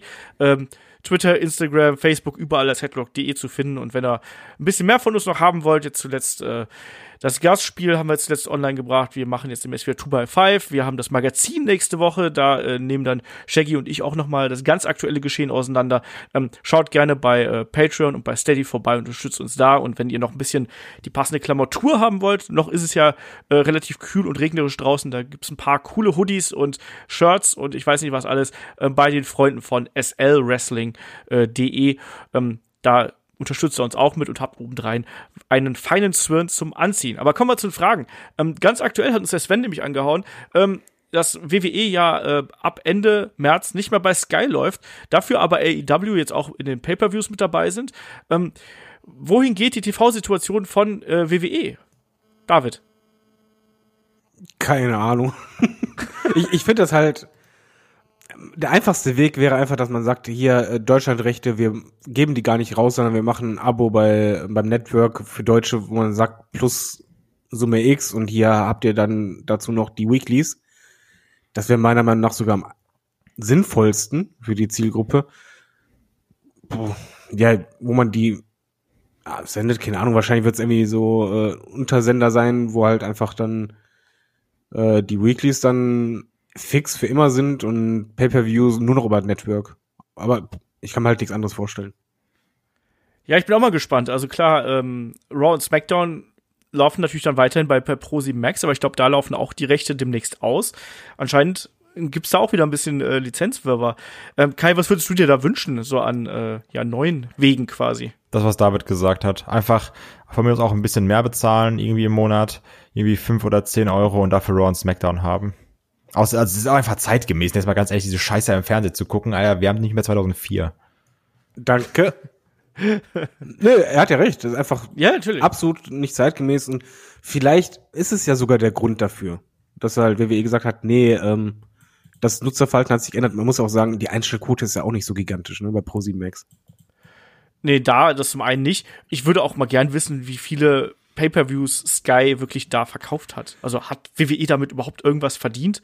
Ähm, muss man auch sagen, WWE ist jetzt ja auch kein Wohlfahrtsverein, sondern die wollen eben auch für die TV-Rechte, die sie haben, die wollen da auch irgendwie ihr Geld mit Äh, äh, WWE machen. wird verdient haben, weil Sky holt ja die Lizenzen, also dadurch kriegst du halt die Kohle. Ja, gut. Die Verkaufszahlen, die werden halt, glaube ich, gar nicht so mega niedrig sein, aber nicht so, dass man halt sagt, dass Sky von sich aus äh, sagt, wir heben das Angebot an. Ja, ich glaube, halt Kosten-Nutzen stehen da für Sky nicht im Verhältnis. Ja, zumal die eh die Probleme haben, gerade äh, Geld zusammenzuschaufeln, um die Bundesliga-Rechte irgendwie zu halten. Ganz genau. Das stimmt. Weil die sonst irgendwann bei Amazon landen. Ja. Das wäre übrigens auch noch was Spannendes, was ich mir vorstellen könnte, dass äh, WWE bei Amazon landen könnte oder sowas. Oder bei Raw- Disney. Raw und SmackDown bei Netflix. Yes. Wäre ich äh, überall d'accord mit. Ich habe auch natürlich ein paar Leute gelesen, die gesagt haben, hier, The Zone fände ich äh, spannend Ja. und so. Ich wäre eher für Netflix oder Amazon, weil da habe ich schon ein Abo für. Ich brauche nicht noch ein Zone-Abo, aber das ist jetzt äh, sehr egoistisch gesprochen hier. Der Frank hat uns mehrere Fragen gestellt. Ich habe mal eine hier für den Podcast rausgekramt. Der äh, fragte, ähm, ihr erwähnt immer mal wieder, äh, dass ihr keine Gimmicks braucht für gutes Wrestling. Verwiesen wird immer auf Müllmänner und Clowns. Sind Personen wie Edge, Vader, Bam Bam Bigelow, Triple H keine Gimmicks? Diese sterben langsam aus. Im Moment dominieren die Vornamen, Nachnamen Wrestler, bis ihnen der Vorname auch noch gestrichen wird. Schöne Grüße, Buddy Murphy. Ähm, ist zwar äh, oberflächlich, aber Gimmicks wie die vorher genannten gehören äh, für mich zum Wrestling dazu, äh, so wie das Feuerwerk. Ähm, ich glaube, diese, man muss hier unterscheiden. Ähm, wir wollen keine Berufsgimmicks mehr haben. Ähm, ich glaube, das ist das eine. Ich glaube, das wird heutzutage nicht mehr funktionieren. Und klar, das alles, was du genannt hast, sind natürlich auch Gimmicks und Charaktere.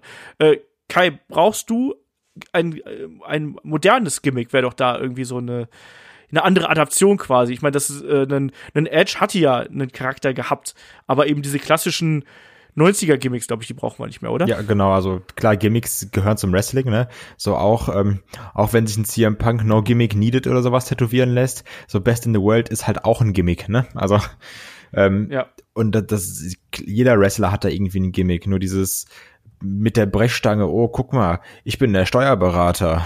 So, das, das ist halt Kappes. Ne? Also das brauche ich jetzt nicht. So, ich muss auch sagen, dieses äh, Monday Night Messiah vom Rollins, das finde ich auch irgendwie ganz geil, da mit diesem komischen Kultding, was er da hat und wie er auch sein Entrance macht. Ähm, weil ja auch Rollins gerade durch Twitter so schön unsympathisch ist, ähm, passt das irgendwie zusammen. Also Gimmicks brauchen wir auf jeden Fall, weil Gimmicks gehören zum Wrestling. So, es gibt halt keinen Wrestler ohne Gimmick, ne?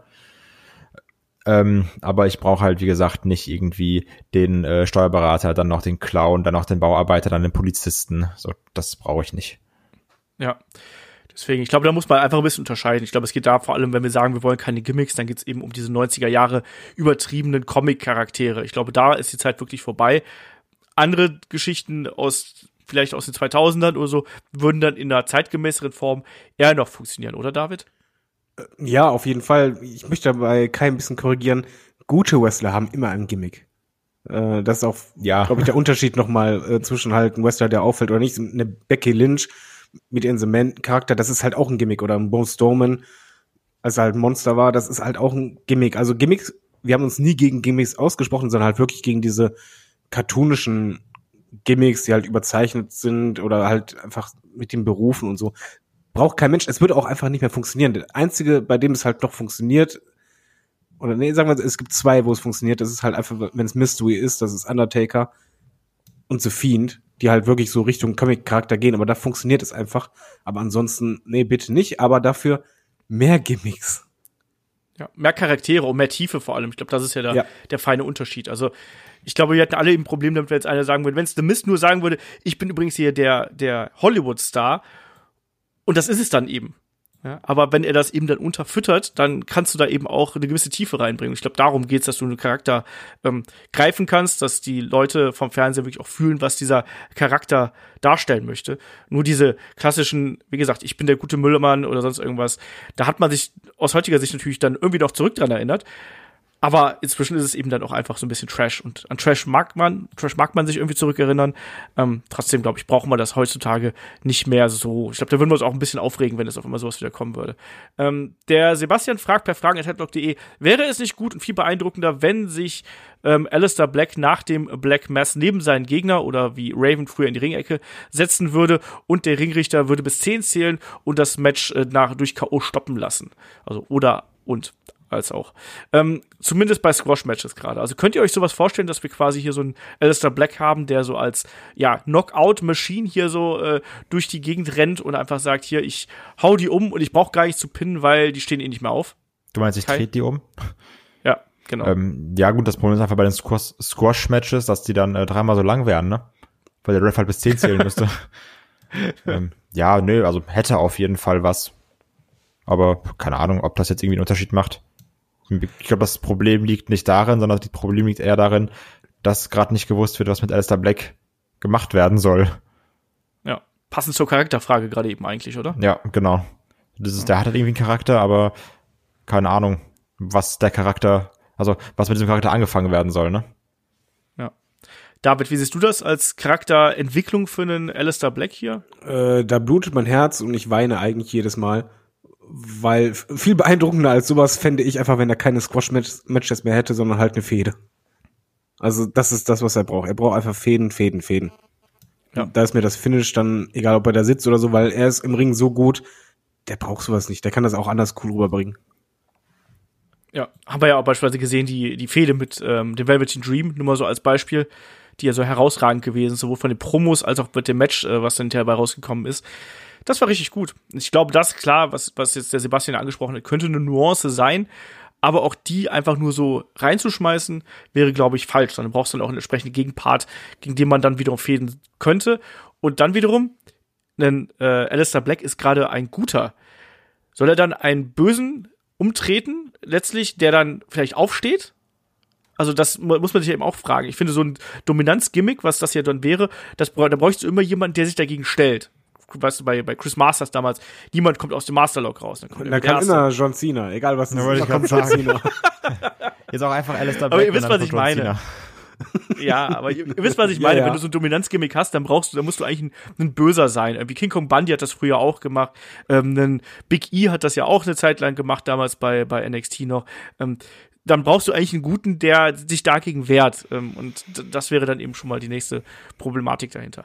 Ähm, der Dirk fragt per Facebook, ähm, ich habe lange nicht mehr so, also in Bezug auf AEW, ähm, Dynamite, ähm, ich habe lange nicht mehr so eine Weekly gesehen. Da kam mir die Frage, ähm, WWE verdient äh, im Moment haufenweise Geld, aber vergessen Sie vor lauter Geld das Wrestling.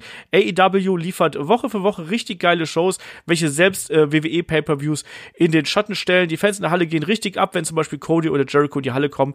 Kann das WWE zum Verhängnis werden? Ähm, vergisst WWE, was Wrestling ausmacht. Storytelling, Matches mit einer Match-Story, Emotionen und geiles Wrestling und so weiter. All das macht meiner Meinung nach äh, AEW um ein Vielfaches besser. Hat WWE das alles vergessen? So, lange Frage. Ähm, wir haben gerade schon so ein bisschen über ein paar Sachen gesprochen. Ähm, David, ich weiß, dass du ein. Wir, wir haben so schöne Konstellationen hier. Ich bin relativ neutral. Ich weiß, dass, dass Kai ist eher kritisch äh, AEW gegenüber. Ich weiß, David ist eher pro AEW gegenüber, deswegen bin ich mal gespannt, was dabei rauskommt. David, wie siehst du hier die äh, Stellungnahme vom Dirk? Ein bisschen übertrieben, gelinde gesagt, zwar richtig. Also dieses AEW liefert Woche für Woche richtig geile Shows ab, die halt die Pay-Per-Views in Schatten stellen. Nee, also AEW hatte auch schon Dynamite-Ausgaben, die halt nicht so doll waren. Was ich aber zustimmen muss, ist auf jeden Fall bei der Crowd hat es AEW auf jeden Fall äh, einfacher, beziehungsweise die Crowd geht halt mehr mit. Ich finde es momentan auch so heftig, dass sie sich eingebürgert hat, dass der äh, Jericho-Theme gesungen wird. Mhm. Und man hat halt ein bisschen das Gefühl, da baut sich so, so Wir-Gefühl auf. Aber das hast du bei WWE auch, nur halt nicht im Main Event, sondern dann halt bei NXT. Da ist die Crowd genauso. Und das ist halt eine andere Zielgruppe als halt bei Raw und SmackDown, wo halt gerade viele Families sind. Da kannst du das halt nicht erwarten. Da ist halt viel mehr auch Casual dabei im, im Publikum. Storytelling hast du bei beiden Promotions, aber halt nicht durchweg. Ich glaube, WWE hat eher nicht das Problem, dass sie vergessen haben, was halt Wrestling ausmacht oder wegen vielem Geld, weil AEW geht es auch primär ums Geld. Also es geht ums Business. Da braucht jetzt keiner sagen, da machen die aus Menschenliebe und so. Nee, nee, es geht halt schon darum, Geld zu verdienen und halt was Cooles abzuliefern. Und das denkt, glaube ich, auch jeder WWE-Wrestler, der möchte auch das Beste abliefern. Nur bei WWE ist, glaube ich, ein bisschen auch die Masse das Problem, weil du hast halt ein Booking-Team, was so viele Stunden Sendezeit zu füllen hat mit so vielen Wrestlern, da ist das einfach schwieriger. Und ähm, äh, nee, WWE hat es nicht ver äh, vergessen, nur sie haben einfach das Problem, dass sie, glaube ich, gerade einfach keine Lösung haben, gleichmäßig ähm, Content zu liefern, der halt spannend ist und äh, entsprechend das halt hat. Ich finde bei WWE merkst du es auch gerne, gerade bei den Pay-Per-Views, dass halt die oftmals besser sind, als wir erwarten. Also da sind halt Matches, die sind echt gut. Also du hast dann Spaß, obwohl die halt die Fehde oder halt die Zusammensetzung eigentlich sagt so, ja, da steckt halt nichts hinter. Ähm, ich würde es halt einfach nur nicht so formulieren. Ich würde einfach so sagen, WWE hat einfach das Problem, dass im kreativen Bereich sie gerade nicht genug Leute in Storylines packen können oder nicht wissen, wie man halt die Zeit richtig nutzt, weil es einfach viel zu viel Zeit ist.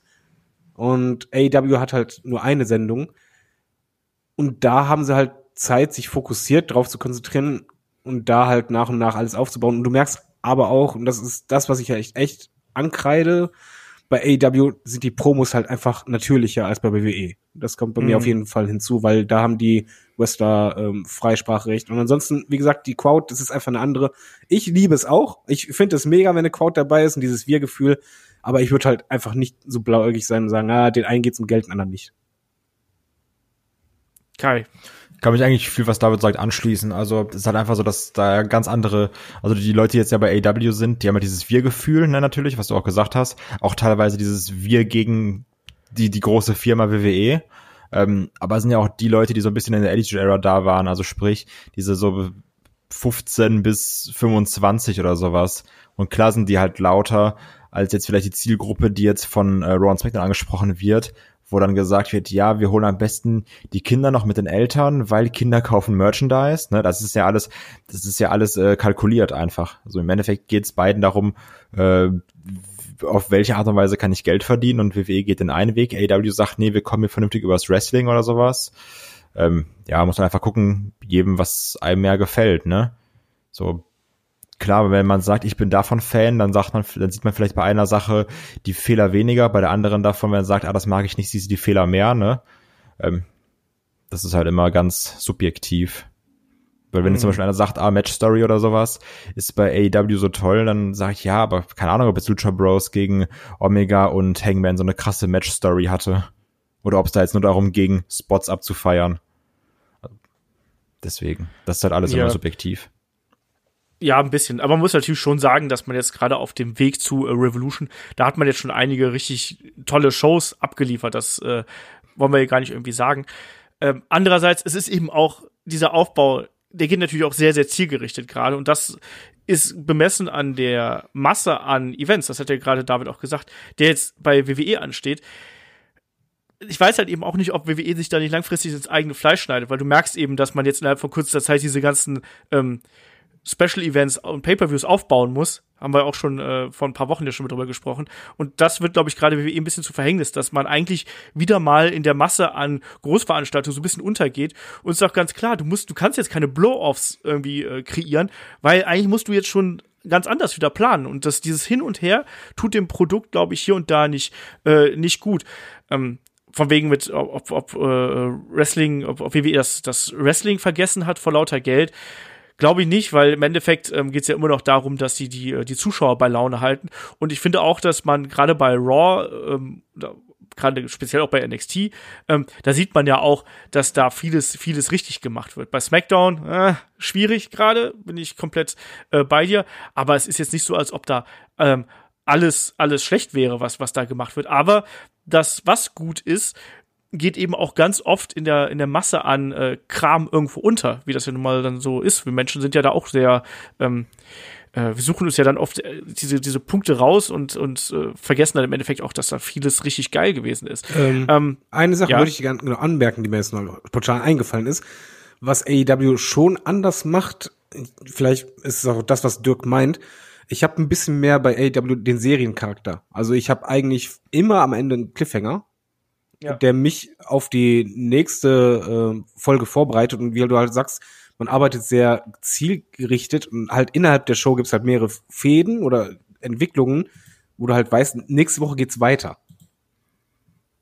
Ja, das gehört eben auch damit dazu. Und man hat natürlich auch gerade einen guten Lauf, was so die großen Geschichten angeht. Ich finde beispielsweise gerade in Cody derzeit, sorry, der ist der Art und Weise, wie sie ihn darstellen, ist der halt einer, aktuell einer der größten Stars im Wrestling. Unter den Top 5. Der wirkt so gut und der nimmt die Leute so gefangen, oh ja. egal ob er, ob er kämpft, ob er einsteckt, wird. ob er leidet, genau, und oder ob er spricht, der ist einfach momentan, also der, der, der macht alles für die Company, um es mal so zu sagen. Und ähm, das nimmt dich als Wrestling-Fan ja immer so schnell mit. Also, wir haben da ja schon mal beim äh, David und ich haben über, über ähm, Mankind gegen den Undertaker gesprochen. Ich glaube, ähm, gerade diese, dieses Leiden der Wrestler und dieses durch die Hölle gehen der Wrestler, das ist immer das, was uns als Wrestling-Fans ja so ähm, emotional mitnimmt und wo wir dann auf einmal so eine Verbundenheit spüren. Und das ist, ich habe diese Verbundenheit, die hatte ich früher nie zu Cody Rhodes, muss ich ganz ehrlich sagen. Aber jetzt in dieser Story und wie er jetzt gerade ist, ist das super geil und super heiß. Und auch selbst, ich habe erinnere nur an die, an die Storyline mit äh, Moxley und Jericho damals bei WWE äh, jetzt auf einmal super spannend und hat echt äh, auch hier Seriencharakter von der Ernsthaftigkeit und von der Ausrichtung. Ist ein anderes Produkt.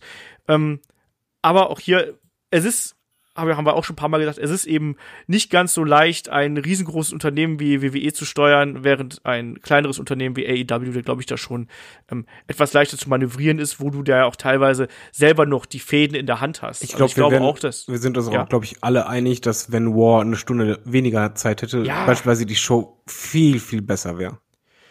Ich glaube auch, dass es hier klüger wäre, wenn die einzelnen Wrestler mehr Mitspracherecht hätten. Weißt ja. wenn ich dann mitkriege, dass beispielsweise ein Cody sein, sein Cage-Match selbst äh, ja verantwortet hat quasi. Ich glaube, dass man äh, dieses, diese, diese kreative Kontrolle hat natürlich äh, sowohl Vor- als auch Nachteile, aber ich glaube, wenn du da noch ein bisschen so eine Balance drin hast und wenn du Leute hast, die ähm, wirklich da auch hinter dem Produkt stehen, aus dem Produkt heraus, also aus dem Produktwillen heraus, ich glaube, dann kannst du da ähm, was Gutes draus machen. Ja, guck dir den Feed-Charakter an. Ja. Der ist ja nicht vom Booking-Team gekommen, sondern das kam ja von Bray Wyatt und er denkt sich ja auch die Promos aus. Also. Ja. Deswegen, alles, alles äh, schwierig und ich glaube, alles ist nicht ganz so einfach, wie wir uns das vorstellen. Ähm, der Tobias hat eine ganze Frage von, äh, eine ganze Reihe von WXW-Fragen gestellt hier, deswegen hauen wir die auch jetzt hier mal raus, bevor ähm, der Preview-Podcast online geht, weil das hat er mich auch gefragt, äh, macht ihr einen Preview-Podcast äh, so richtig schön mit allem drum und dran? Äh, ja, machen wir. Wie gesagt, der, die Aufnahme ist jetzt für kommende Woche geplant und dann äh, erscheint er erstmal bei Patreon und Steady und dann eben vorm Karat dann eben auch auf den äh, Free-Kanälen. Ähm, dann fragt er, äh, mit Leo Rush und Bandido hat man ja wrestlerisch sicher nochmal ins oberste Regal gegriffen. Wie bewertet ihr die letzten beiden Karat-Teilnehmer? Äh, Rush hat ja bei WWE äh, nicht nur positive Schlagzeilen gemacht und Bandido bei äh, WXW hat, glaube ich, auch schon äh, ein oder zweimal nicht geklappt. Genau, einmal unter anderem wegen der Verletzung. Ähm, Kai, was sagst du hier dazu? Also, ich muss sagen, ich habe mich extrem über ähm, beide Verpflichtungen gefreut, weil das sind Leute, die habe ich ich glaube, Leo Rush habe ich mal live gesehen. Bandido wollte ich immer mal live sehen. Ähm, Ob jetzt Leo Rush hinter den Kulissen bei WWE ein schlechtes Standing hat, ist mir in dem Moment, wenn ich live in der Halle stehe, total egal. Ja, eben. Und wir wissen ja, dass der sehr, sehr gut wresteln kann, ne? Also ich glaube, es waren die Matches gegen, war es Angel Gaza? Ich glaube, ja, ne? Yes. Ähm, bei NXT, die waren ja überragend. Also die haben richtig viel Spaß gemacht. Und ähm, Bandido, das ist halt so ein Wrestler, ich weiß, dass er den Indies einen krassen Hype hat und ich kenne ihn immer nur aus sehr, sehr krassen äh, Wrestling-GIFs auf Twitter. Und wenn er halt solche Aktionen auch zeigt, wenn er dann bei Karat ist, ey, dann klar, Bock. Ja. Von daher freue ich mich auf beide. Ja, ich, wie gesagt, ich sehe da jetzt nicht den, äh, die Made im Speck, muss man sozusagen, sondern äh, die, wenn die, wenn die da sind und dann werden die abliefern und da bin ich zufrieden. Ganz im Ernst, ich verstehe den Hype um Eddie Kingston nicht, das, das muss ich ganz ehrlich sagen. Das ist so mein Punkt. Der war auch schon, der hat auch zigmal schon aus irgendwelchen Gründen äh, abgesagt. Und jetzt ist er da und alle so, yay, ich bin jemand, ich habe Eddie Kingston schon live gesehen, ich fand ihn immer schwierig. Aber egal. Ähm, dann fragt der äh, Tobias noch, äh, die beiden Sieger der 16 Karat Quali Turniere äh, haben mich sehr enttäuscht, äh, sehr überrascht, Entschuldigung. Ähm, Gerade Rotation, so sehr ich ihn mag und so gern ich ihn auch sehe, äh, hat für mich äh, nicht unbedingt das Format für 16 Karat. Insgesamt finde ich, ist das Turnier nicht ganz so stark besetzt wie in den letzten Jahren. Man merkt meiner Meinung nach deutlich, dass WXW sich gerade im Umbruch befindet, oder? Wie seht ihr das? Kai. Ich finde es absolut nicht schlimm, dass die beiden drin sind. Ich freue mich mega für den Pace. Ähm, der, also der sonst eigentlich immer nur in den Pre-Shows irgendwie rumgeturnt ist, jetzt dieses Ding da mit den Bastards und äh, Leon hatte. Also einfach geil, dass der jetzt einen Spot bekommt. Natürlich werden die jetzt nicht weit kommen, aber hey, das ist einfach cool für Standing und freue ich mich für. Und Rotation, ich glaube, der ist auch schon irgendwie zehn Jahre dabei oder sowas. Ähm, durfte wenn und da mal so ein paar Flips zeigen, irgendwie in einem ähm, hier Shortcut-Match oder noch von, von Alpha Female rausgeworfen werden oder sowas. ähm, von daher ist doch einfach geil, so für die Leute freuen. So, ja, klar hätten wir jetzt noch irgendwie zwei coole Fly-ins haben können, aber ich finde das einfach mega geil. Und wir haben uns schon als Team Pros darauf verständigt, dass wir richtig Stimmung machen werden für Pace und für Rotation. ähm, ja, also man muss es ja auch wiederum sehen. WXW will auch hier seine eigenen Talente unterbringen und ich glaube, man möchte die beiden hier ganz im Speziellen auch eben für die harte Arbeit belohnen, die sie da reingesteckt haben. Und das sind wohl beides zwei Vorzeige-Mitarbeiter, um es mal so ganz blöd auszudrücken. Ähm, und deswegen, also für mich freut, mich freut das für beide. Die haben sich beide toll entwickelt. Rotation äh, bleibt jetzt hoffentlich mal für eine längere Zeit wieder fit. Dass der überhaupt nach den ganzen Verletzungsrückschlägen noch dabei ist, ist ja schon mal was. Und dass ein, ähm, ein Julian Pace ist einer von den Leuten, der, wenn der noch ein bisschen zulegt körperlich, ähm, dann ist er auch jemand, der später mal wirklich eine, eine tragende Säule von der WXW werden kann. Er wird jetzt vom, vom, vom Jay gecoacht. Ja. Ja, also von daher, ne? Der macht der diese Transformation halt durch. Genau, der braucht halt noch ein bisschen mehr äh, äh, Fleisch und Muskel auf den Rippen, aber von der Größe her und von der Athletik und von den Möglichkeiten her und auch vom Mindset her passt ja doch da gut rein. Und das 16 Carat war ja, klar, war, sollte das immer so ein ähm, Showcase irgendwo sein, aber es war auch immer eine Gelegenheit, wo du mal junge Leute äh, eingebaut hast, um denen einfach diese Bühne zu geben. Ähm, Ne, und das, das gehört eben auch dazu. Und sieht man am äh, Line-Up an, dass sich WXW im Umbruch befindet. Ich sag's mal so, ich finde, dass ich, dass man einem Line-Up sieht, dass äh, das Wrestling sich im Umbruch befindet. Ähm, weil es fehlen einfach diese ganz krassen Indie-Stars, die es noch vor ein paar Jahren gegeben hat.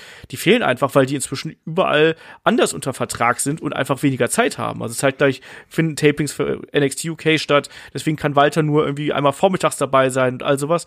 Ähm, da muss man sich halt drauf einstellen. Kai, wie siehst du das Line-Up insgesamt? Ähm, ich muss sagen, gerade dadurch, dass der Markt so schwierig ist und man ja auch häufig gesagt hat, ah ja, WXW momentan ist echt nicht mehr so das, was es mal vor zwei Jahren war, dadurch, dass ja nicht mehr diese krassen Fly-ins kommen, ähm, haben wir ein echt gutes Teilnehmerfeld. Also da wurde wirklich irgendwie alles rausgeholt, was geht. Irgendwie coole Leute dazu geholt und ich habe wirklich Bock da drauf und freue mich auch auf, also freue mich da auf jeden, der da irgendwie äh, den, den die geholt haben von, von außerhalb aus der Indie-Szene. Deswegen, also ich finde, die haben da echt gute Arbeit geleistet. So diese Zeiten, wo man jetzt sagt, so, oh ja, ich will aber einen Kenny Omega haben und die Young Bucks, so, die, die sind halt vorbei, ne? Ähm, aber also das ist vollkommen okay. Mehr als okay, ja. meiner Meinung nach. Ich bin auch da komplett dabei. Klar, es hat ein anderes Flair einfach. Ne? Es ist ein bisschen mehr dieses wirklich Indie-Spektakel jetzt, so ein bisschen ähm, ja teils auch Leute, die noch nie bei WXW dabei sind. Aber das ist doch auch spannend, äh, wie dass du nicht nur die Leute hast, die du irgendwie schon tausendmal gesehen hast, sondern eben auch ähm, die, die vielleicht noch nie hier in Deutschland gewesen sind. Also ich freue mich beispielsweise auch riesig auf den Caranoir. Ja, um unglaublich. Also das ist einfach geil. Deswegen sowas mag ich. Ja, also und dann dann Mexikaner irgendwie, die ich, die ich auch noch nie äh, live gesehen habe, auch nur on Tape gesehen habe. Ähm, ja, es ist nicht so riesig groß, wie es früher der Fall gewesen wäre, aber ich frage auch mal andererseits, wer wäre denn da noch frei gewesen? Darf Eben, ich noch das was das fragen? Ja, frag mal. Weiß man denn, wie äh, der Vorverkauf lief? Ob das jetzt irgendwie Super. Einfluss hat oder ob das einfach so wegen, nee, macht euch gar keine Sorgen, sondern man findet seine Lösung. Ich glaube halt Karat zählt, weil es Karat ist. Ja. Ja, ist doch Das schön. ist Das ist doch gut. Ja, deswegen. Also Tag zwei ist, nähert sich ja wohl äh, so langsam dem, dem Ausverkauf quasi. Also da werden wieder 1200, 1300, 400, ich weiß nicht genau, wie viele Tickets da rausgehauen haben, ähm, werden da wieder verkauft werden. Und ich glaube auch an allen Tagen sind jetzt schon, also letzte Meldung ist glaube ich auch schon wieder über einen Monat her, ähm, dass da über 1000 täglich äh, verkauft worden sind, über 1000 Tickets. Ähm, und Samstag natürlich wie immer die Spitze, wie das ja jedes Jahr so ist. Und deswegen, also ähm, ich glaube, man hat das Maximale aus der aktuellen Marktsituation rausgeholt, sagen wir es einfach mal so, wenn du die Leute da haben willst und wenn du auch langfristig planen willst, das kommt ja auch noch mit dazu. Und äh, nee, ich bin auch zufrieden damit. Ich war auch zu Beginn so ein bisschen äh, schwierig, aber für mich waren auch gerade die Verpflichtungen von Cara Noir und Bandido und Leo Rush waren echt auch drei Gründe, wo ich gesagt habe, das ist doch geil. Also, was will ich denn da noch mehr? Ja. Also, weiß nicht. Ich sehe da gerade eben realistisch betrachtet nicht mehr so viele Leute, die dem Produkt da jetzt auch wirklich noch mal so die Stempel aufdrücken können. Also man hat halt immer diese Hoffnung sagt so, ah, die haben doch eine WWE-Partnerschaft und der Cesaro, der war doch auch mal so häufig da, weißt du, klar, ist halt immer dieses Wunschdenken, was man hat. So wie dieses, ja, aber hier so ein Alistair Black, der war doch, also so der Tommy End, der war doch auch immer da, der könnte doch auch mal vorbeikommen. Das ist halt immer dieses übertriebene Wunschdenken, was man hat, ne? Aber, das wie gesagt. Hast du auch geschrieben, oder? Ja, ja, deswegen ja. Sache, ich, also bleibe ich ja auch bei, dass es dieses ist. Und das ist also dieses, ja, aber hier ein Axel Tischer haben sie auch nochmal geholt. Deswegen, man, man hat dann ja auch selber immer so diese teils auch unrealistischen Erwartungen. Aber es ist so, wie du gesagt hast, also für die Marktsituation haben sie wirklich mit das Beste rausgeholt. Ist eben nicht mehr so wie vor zehn Jahren, wo einfach ein Daniel Bryan oder vor 15 Jahren, wo Daniel Bryan noch frei gewesen ist, Chris Hero und wie sie nicht alle heißen, ähm, ist halt eben anders. Muss man sich eben mal auch mit anfreunden. Und just in dem Moment, wo wir hier reden, ähm, trudelt irgendwie die Nachricht äh, per Internet ein, dass sich anscheinend ein Leo Rush äh, schwere Gesichtsverletzungen, Nasenbeinbruch und Gesichtsfrakturen zugezogen haben soll. Bestätigt ist zum Zeitpunkt, wo wir die Aufnahme hier haben, noch nichts, aber äh, wir warten mal ab, äh, was sich da tut. Äh, Daumen drücken und dass es vielleicht doch nicht ganz so dramatisch ist, wie es sich jetzt anhört, aber ähm, naja, vielleicht wird da unser, unsere Vorfreude doch noch ein bisschen gedämpft. Ähm, letzte Frage war äh, mit ähm, Carter hätte man einen äh, Wrestler ins Karat ähm, booken können, der mit einem ganzen Stable an seiner Seite sicher für die eine oder andere gute Geschichte während des Turniers äh, gut gewesen wäre. Denkt ihr, da hat man äh, eine Chance vertan und glaubt ihr, Carter wird vielleicht äh, der Ersatzteilnehmer fürs Turnier und seine Kollegen sorgen dann auch dafür, dass noch ein Platz für ihn frei wird? Glaubst du, man baut den Kollegen hier noch mit ein, äh, Kai? Ähm, zum, Eis, zum einen glaube ich, es sind, der ist ja auch bei NXT UK, ne, wenn Tapings sind oder nicht. Das ist meine Vermutung, weil der tritt da ja auch gelegentlich auf. Ähm, Yes. Trotzdem hätte ich jetzt einen Carter ehrlich gesagt nicht zwingend im Turnier gebraucht. Also der ist ein guter Wrestler, hat auch eine krasse Ausstrahlung, finde ich. Ähm, ich könnte mir vorstellen, dass diesen Alternate Four-Way äh, Norman Harras gewinnt. Aber ich muss da jetzt auch nicht so eine Story haben mit, wir nehmen den da aus dem Turnier raus, damit unser Typ reinkommt. So, das hatten wir jetzt ja schon beim Tech, also beim Tech Festival mit den äh, Bastards. Ja. Das wäre jetzt nochmal die gleiche Geschichte, das wäre dann auch ein bisschen mau. Ja. Ähm, mich hat's aber auch gewundert, dass keiner von dieser Gruppierung um äh, Bobby Guns und die Bastards, dass da keiner so richtig mit im Turnier mitmischt, ehrlich Du gesagt. kannst ja halt nur Carter und Dingens haben, ne? Nur Carter und Harras. Ja, klar. Ja. Ja, und äh, deswegen, also ja, ich weiß nicht genau, wie, inwiefern er da verfügbar gewesen ist, deswegen tippe ich auch eher auf Norman Harras, weil äh, der wird auf jeden Fall da sein und der soll auch seine Position da auf der Card ähm, bekommen. Und ich denke auch, dass wir trotzdem ähm, auf jeden Fall dann im Match zwischen Bobby Guns und David Starr ein Eingreifen dieser ganzen Gruppierung sehen werden und da wird es dann ordentlich rund gehen. Das denke ich, steht, das, das, das steht für mich schon außer Frage, ehrlich gesagt. Ja, da hat er auf jeden Fall. Jetzt auch gerade nach den Geschehnissen in, in Hamburg und so. Ähm, das wird spannend. Also wie gesagt, ich freue mich da drauf. Das äh, steht dann eben jetzt Anfang, Anfang März an. Nochmal ganz kurz hier vom, äh, vom 5. Da beginnt Inner Circle und dann 6., 7., 8. ist dann eben das Karat in Turbinenhalle Oberhausen. Wir machen einen Preview-Podcast darüber natürlich auch. Wir sind vor Ort, wenn ihr da mit uns quatschen wollt. Ähm, Kai ist der Betrunkene, ich bin der, der irgendwie einen riesengroßen Rucksack am Rücken hat. Ähm, wird auf jeden Fall lustig. Also vollgepacktes Programm, äh, was, was es da zu sehen gibt. Und einen Walter und Thatcher äh, ist ja auch noch dabei, dürfen wir auch nicht vergessen, Kai. Ja, das einfach nur fürs Herz, nochmal äh, dem Thatcher Tschüss zu sagen. Ja, eben bei äh, Ambition dann ja auch am Samstag, wo ich dann leider nicht zugegen sein kann, was echt ein bisschen bitter ist, aber machst du nix. So, damit sind wir durch. Es sei denn, David, möchtest du noch was sagen? Wir haben dich jetzt die letzte äh, 20 Minuten hier schweigen lassen. Nee, alles gut. Ich habe einfach äh, interessiert zugehört und äh, wünsche euch schon mal viel Spaß beim Karat und wenn wir jetzt hier durch sind, sage ich mal gute Nacht an Kai, du klingst sehr müde. Nee, gleich geht's Ja, ins Stadion. Oh, Abfahrt. Abfahrt, super. aber nur zum falschen Sehr gut. Ähm, Gegen wen spielen sie heute? Red Bull. Uiuiui. Yo, Top-Spiel. yo. Yo. Das gibt eine. Niederlage. Jawohl. Ich habe 3-0 Kai getippt. zieht durch heute. Ja, ich habe ähm, 3-1 getippt. Also, also für Red Bull. Ja, aber ich würde sagen, da sind wir durch. Ähm, ihr wisst, wo ihr uns erreichen könnt. Wenn ihr, wenn ihr mögt, äh, gerne auf iTunes vorbeischauen, uns da bewerten, auf Spotify gerne abonnieren, äh, bei YouTube genauso. Wir sind kurz vor den 4000, yay! Ähm, gerne da vorbeischauen. Ähm, ansonsten, wenn ihr uns unterstützen wollt, Patreon und Steady, wisst ihr, ähm, da haben wir dann den exklusiven Stuff, mittlerweile weit über 200 Podcasts, die ihr dann aus der Bibliothek quasi kriegt. Es sind nicht nur, dass ihr die aktuellen Sachen bekommt, sondern eben auch noch die anderen Sachen obendrauf. Und ähm, ja, ansonsten habt einfach Spaß mit unserem Podcast. Nächste Woche geht's hier weiter mit der Preview zu AEW Revolution und dann eben auch mit der Review dann zum Wochenende.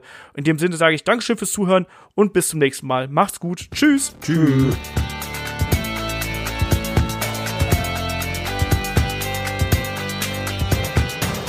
Headlock, der Pro Wrestling Podcast. Das war aber synchron. Das war echt synchron.